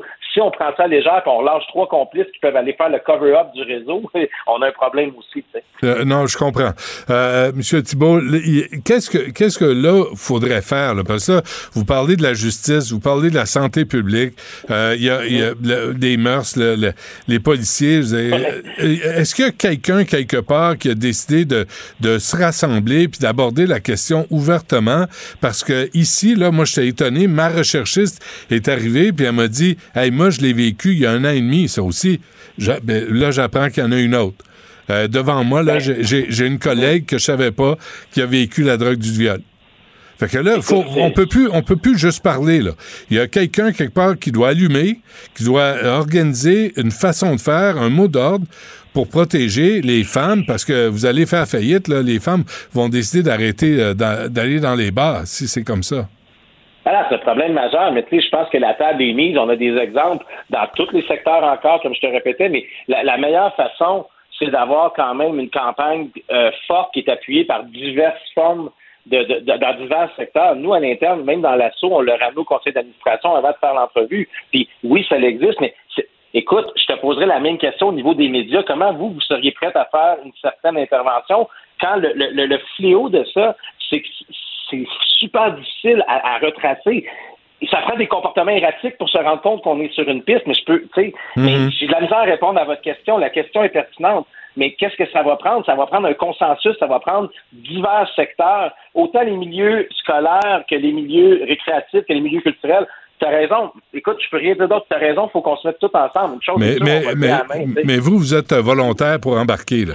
Vous êtes volontaire pour... 100%. C'est ça. OK. Bon, mais si quelqu'un au niveau politique euh, allume, euh, peut-être qu'on ça va avancer. J'ai devant moi, Ben. Pierre Thibault, j'ai devant moi, selon l'article 246 du Code criminel, quelqu'un qui tente d'administrer à une personne ou lui fait prendre ou tente de lui faire prendre une drogue, matière ou chose stupéfiante ou soporifique est passible de l'emprisonnement à perpétuité. Go, go, go. Mais go. on C'est- l'applique pas. On l'applique pas, on prend l'applique pas ça au sérieux. Ben, et- et je m'excuse, je te répète comment le 16 février, puis j'accuse pas la Sûreté du Québec. mais Ouais, ouais. Ils, en ont, ils en ont- ils en ont relâché trois, des trois, na- trois femmes en plus, c'est paradoxal, je m'excuse, de 33, 40, 45 ans, qui vont être accusées plus tard. C'est sûr que présentement, ils sont en train de, de, de, de cover up tout le réseau. C'est comme ça qu'ils se protègent. Donc, je pense qu'il faut prendre au sérieux tout le monde, tous les, les corps policiers, les politiciens, puis nous aussi dans, dans l'industrie des bars, restos, récréatifs. Mais, euh, tu sais, si tu me permets rapidement, Ouais. on a vu une intervention de Mme Massé qui dit qu'il y a des bars qui regardent ailleurs sur son Instagram. Il faut être déconnecté, vraiment, c'est grave qu'elle pense qu'il y ait des, des 1500 entrepreneurs pour les 1500 bars au Québec, puis les 10 000 employés qu'on regarde ailleurs quand on voit une agression. Je veux dire, à un moment donné, il va falloir que le monde arrête de se lancer à balle, qu'on se mette tout le monde Mais- ensemble, mais, qu'on euh, intervienne. Ouais, mais on peut pas faire d'angélisme. Il y a des crottés qui sont propriétaires de bars. Il y a des bandits propriétaires de bars. Il y en, Il y en a partout. Il y en a en construction. Il y en a partout. Il y en a partout. mais il y en a vraiment partout. Ouais, je suis d'accord. Je peux pas, je peux, je peux pas prendre ça comme un, un- un argument. Mais oui, c'est présent dans le milieu où on consomme de l'alcool parce que c'est la façon de le dissimuler. Non, mais, de prendre, respect, de prendre la question au sérieux. Moi, je- j'en ai une. J'ai une jeune femme qui m'a dit, oui, oui, j'ai j'ai appelé les propriétaires du bar en question, puis il dit, on a regardé vidéo de surveillance, on n'a rien vu. Ben, excuse-moi, moi, il n'y a rien qui m'amène à les croire sur parole. Ben moi, je vais te relancer en disant que nous, quand si ça arrivait dans une place, on appelle la police de Montréal. La première chose qu'ils nous demandent, c'est les tapes. Ils viennent chercher les tapes, puis après, ils nous sortent de l'enquête parce qu'on n'a plus le droit de savoir l'information. Fait que, tu sais, j'essaie pas de déplacer le problème. Attends, attends, mais- attends, attends, attends. Un, un propriétaire de bar qui collabore avec la police, une fois que Ouais. l'enquête est commencée, vous êtes sorti? On est sorti avant l'enquête. Ils vont prendre les tapes, puis ils vont partir faire une enquête. Puis s'ils ont besoin de nous autres, ils vont nous rappeler. Mais ça fait boule de neige. Puis là, après ça, on a même des parents qui vont rappeler dans un bar. Donc, il y avait eu un vol d'ordinateur. On est ailleurs. Puis on a la, la vidéo, on l'envoie, puis on n'a plus de nouvelles. Fait qu'à un moment donné, il, il est peut-être là le problème. Là. Si les autorités veulent garder Mhm. ça pour eux, ben qu'ils le traitent rapidement parce que c'est pas nous qui va faire les frais de ça le moins possible sans pleurer sur mon sort, déjà que l'industrie de la restauration des bars, on n'a pas besoin, comme tu dis, d'une circulation d'une drogue aussi vicieuse que ça dans nos établissements. Donc, ça, ça commence vraiment là. Je pense qu'il faut prendre au sérieux le problème, puis il faut se référer dans le temps, comme les, les- les épidémies de cette espèce de dope qui est arrivée dans les années 80, comme je te disais, puis présentement, c'est les opiacés. Fait que je te, je te donne ma parole. En, en tout temps, on va collaborer avec notre association. On ne tolère pas ça. J'ai une petite fille de 15 ans.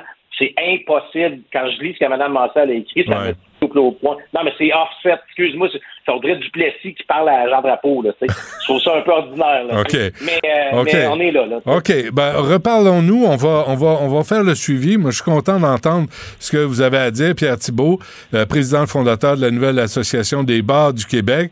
Puis, euh, puis on va en venir à bout, là. On peut pas laisser aller. T'as ma parole. T'as ma parole. On va être là, c'est sûr. Parfait. Un gros merci. Bye. À la prochaine. Benoît Dutrisac. Sacramouille que c'est bon. Du Trisac.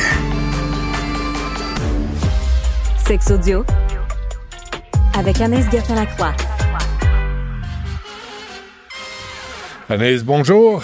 Allô, Benoît. Bon, on, euh, c'est drôle de parler de sexualité après de avoir parlé de la drogue du viol. Là. C'est comme. Ouais, ça- c'est deux, euh, mettons que heureusement qu'il y avait, il y avait une pause entre les deux. Euh, Parle-nous de l'orgasme mammaire. Bon. Ben oui. Oui. Pourquoi tu dis bon? Ben bon, je vais apprendre quelque chose, je pense. Mais écoute, là, après, on, on sait l'orgasme vaginal, l'orgasme clitoridien. On a parlé, toi et moi, de l'orgasme de la gorge, de l'orgasme du nombril. Donc, euh, écoute, finalement, le corps au complet nous donner un orgasme. Moi, c'est ce que j'en tire de cette histoire. mais là, le nipple gas, OK? C'est, euh, il y a une étude qui a été faite assez récemment, Benoît. Des, on a demandé à des hommes et à des femmes, ce sont majoritairement des femmes qui ont accepté, accepté de, se livrer à l'expérience.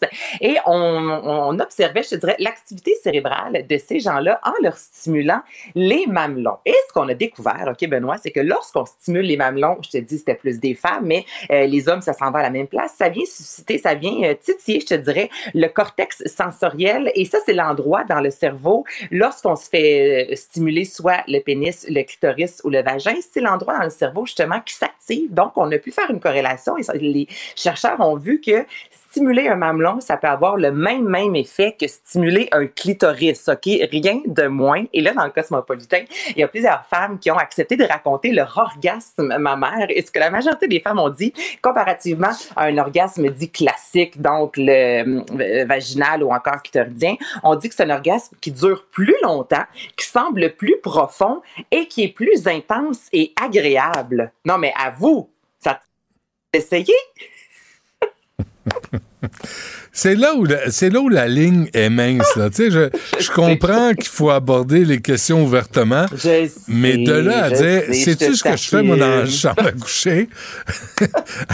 Non, mais moi, ça a piqué ma curiosité, sincèrement. Ben, je comprends. Puis, exactement. Donc là, les Puis? mamelons, et c'est important de. Ben non, mais là, je, je fais ma chronique là. là. Ben, c'est là la ligne, Benoît. Exactement.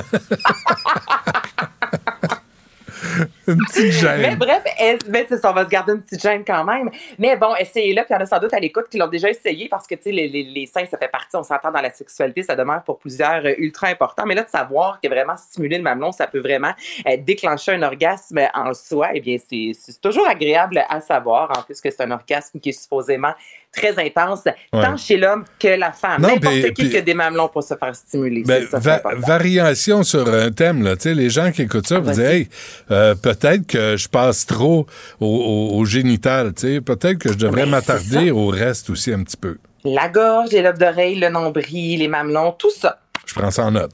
Parfait. La liste est longue. Euh, euh, C'est extracteur. un gros terrain de jeu, Benoît. Je- oui. Euh, extracteur de sperme, maintenant. Mais ça t'as l'air à bout de ma chronique. Non! Non, non, c'est juste. Prochain sujet. Extracteur de sperme. C'est Voilà, pas, c'est pas euh, chemin Roxham. C'est pas ingérence chinoise euh, en politique fédérale. C'est extracteur de sperme. C'est Absolument, c'est mais autre chose. c'est ça. Ben, c'est- c'est autre chose, effectivement. Mais c'est pour vous venir en aide, Benoît. Donc, je t'explique. Dans les hôpitaux, euh, notamment en Europe, où euh, ben, souvent on va demander aux hommes de- des donateurs de sperme pour X raison, doit avoir accès à votre sperme. Et il y a beaucoup d'hommes qui ont de la difficulté, Benoît, à avoir une éjaculation parce que ben, c'est pas nécessairement l'endroit le plus érotique en soi. Oui, notre compagne, que notre compagnon peut nous accompagner euh, dans, dans cette aventure-là, mais ça reste que souvent, un bureau de médecin entre toi et moi, c'est pas l'endroit personnellement le plus excitant. Donc, il y a, c'est des Chinois qui ont inventé l'extracteur à sperme, OK? Et ça ressemble, le trou de gloire, soit les fameux glory hole, là, qui est Mhm. un, un trou où on, vous mettez en fait votre pénis et là, il y a quelqu'un l'autre bord. Des fois, vous ne le voyez pas qui, avec sa bouche, a ben du fun. Alors, on a décidé de recréer ça, mais cette fois-ci à l'hôpital. Donc, c'est, ça ressemble vraiment à un glory hole, mais c'est encore là moins sexy. Donc, c'est une grosse machine en plastique, Benoît.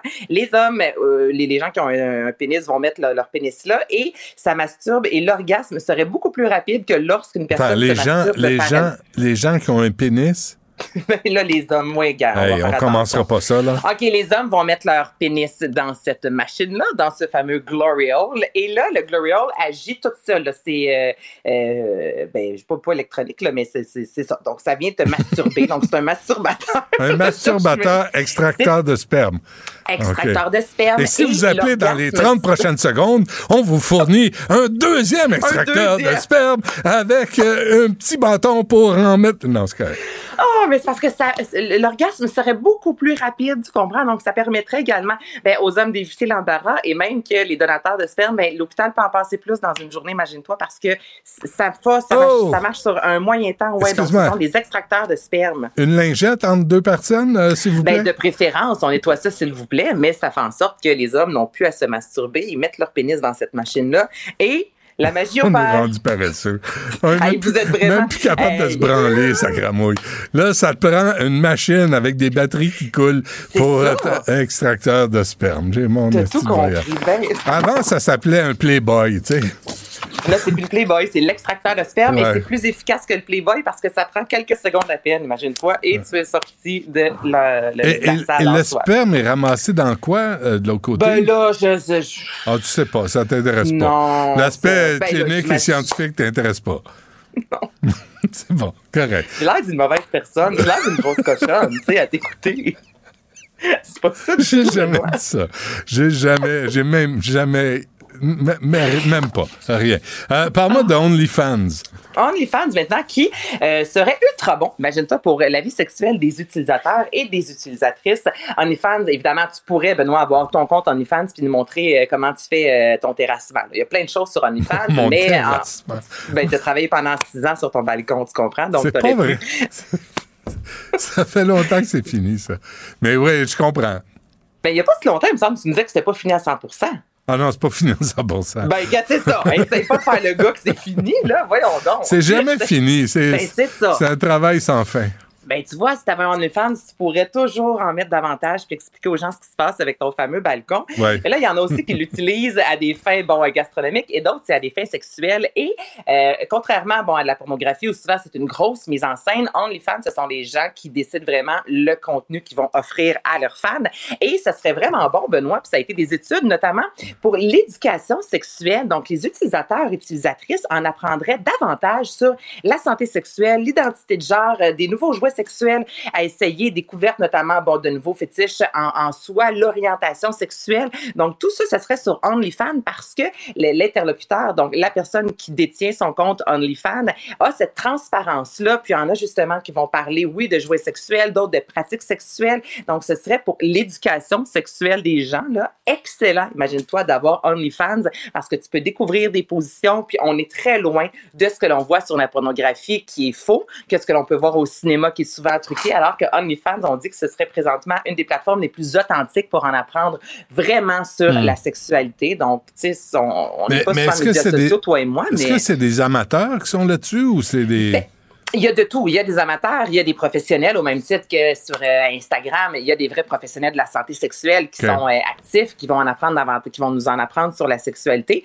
Mais en même temps, pour essayer des vibrateurs puis d'en parler à- aux gens qui te suivent, t'as pas besoin d'être un spécialiste de la sexualité. Tu peux juste aimer utiliser des vibrateurs. Ensuite, tu partages ça avec les gens qui te suivent, tes abonnés, et ça se peut que eux aient envie par la suite d'essayer et en apprendre davantage. Et Hmm. sans te suivre, peut-être qu'ils n'auraient jamais tenté cette expérience-là. Donc, vraiment, je te dis, là, ça a été des études qui ont été faites qui prouvent vraiment que les utilisateurs en connaissent plus maintenant sur la sexualité euh, que lorsqu'ils n'étaient pas euh, abonnés à OnlyFans. Ben, J'espère bien, parce que Ben, Porn- Pornhub est à Montréal quand même. Hein? Faudrait pas Enfin, une encourager ville- local. Ben ouais. L'économie locale. Ah, c'est assez, c'est assez, c'est assez. Merci, Hey, Anaïs. C'était toute qu'une chronique, Benoît. Ah, t'es fort. Non, non, ça va d'un bord puis de l'autre. Puis on passe une lingette. Puis on recommence le lendemain. Merci. passe demain. Merci à, à Jessica, à Charlie, à Florence, à Charlotte, à Louis-Antoine, euh, qui ont tous collaboré de façon magistrale à cette émission exceptionnelle que Cube Radio vous offre à chaque jour. Il y a Yasmine qui suit à l'instant. Cube Radio.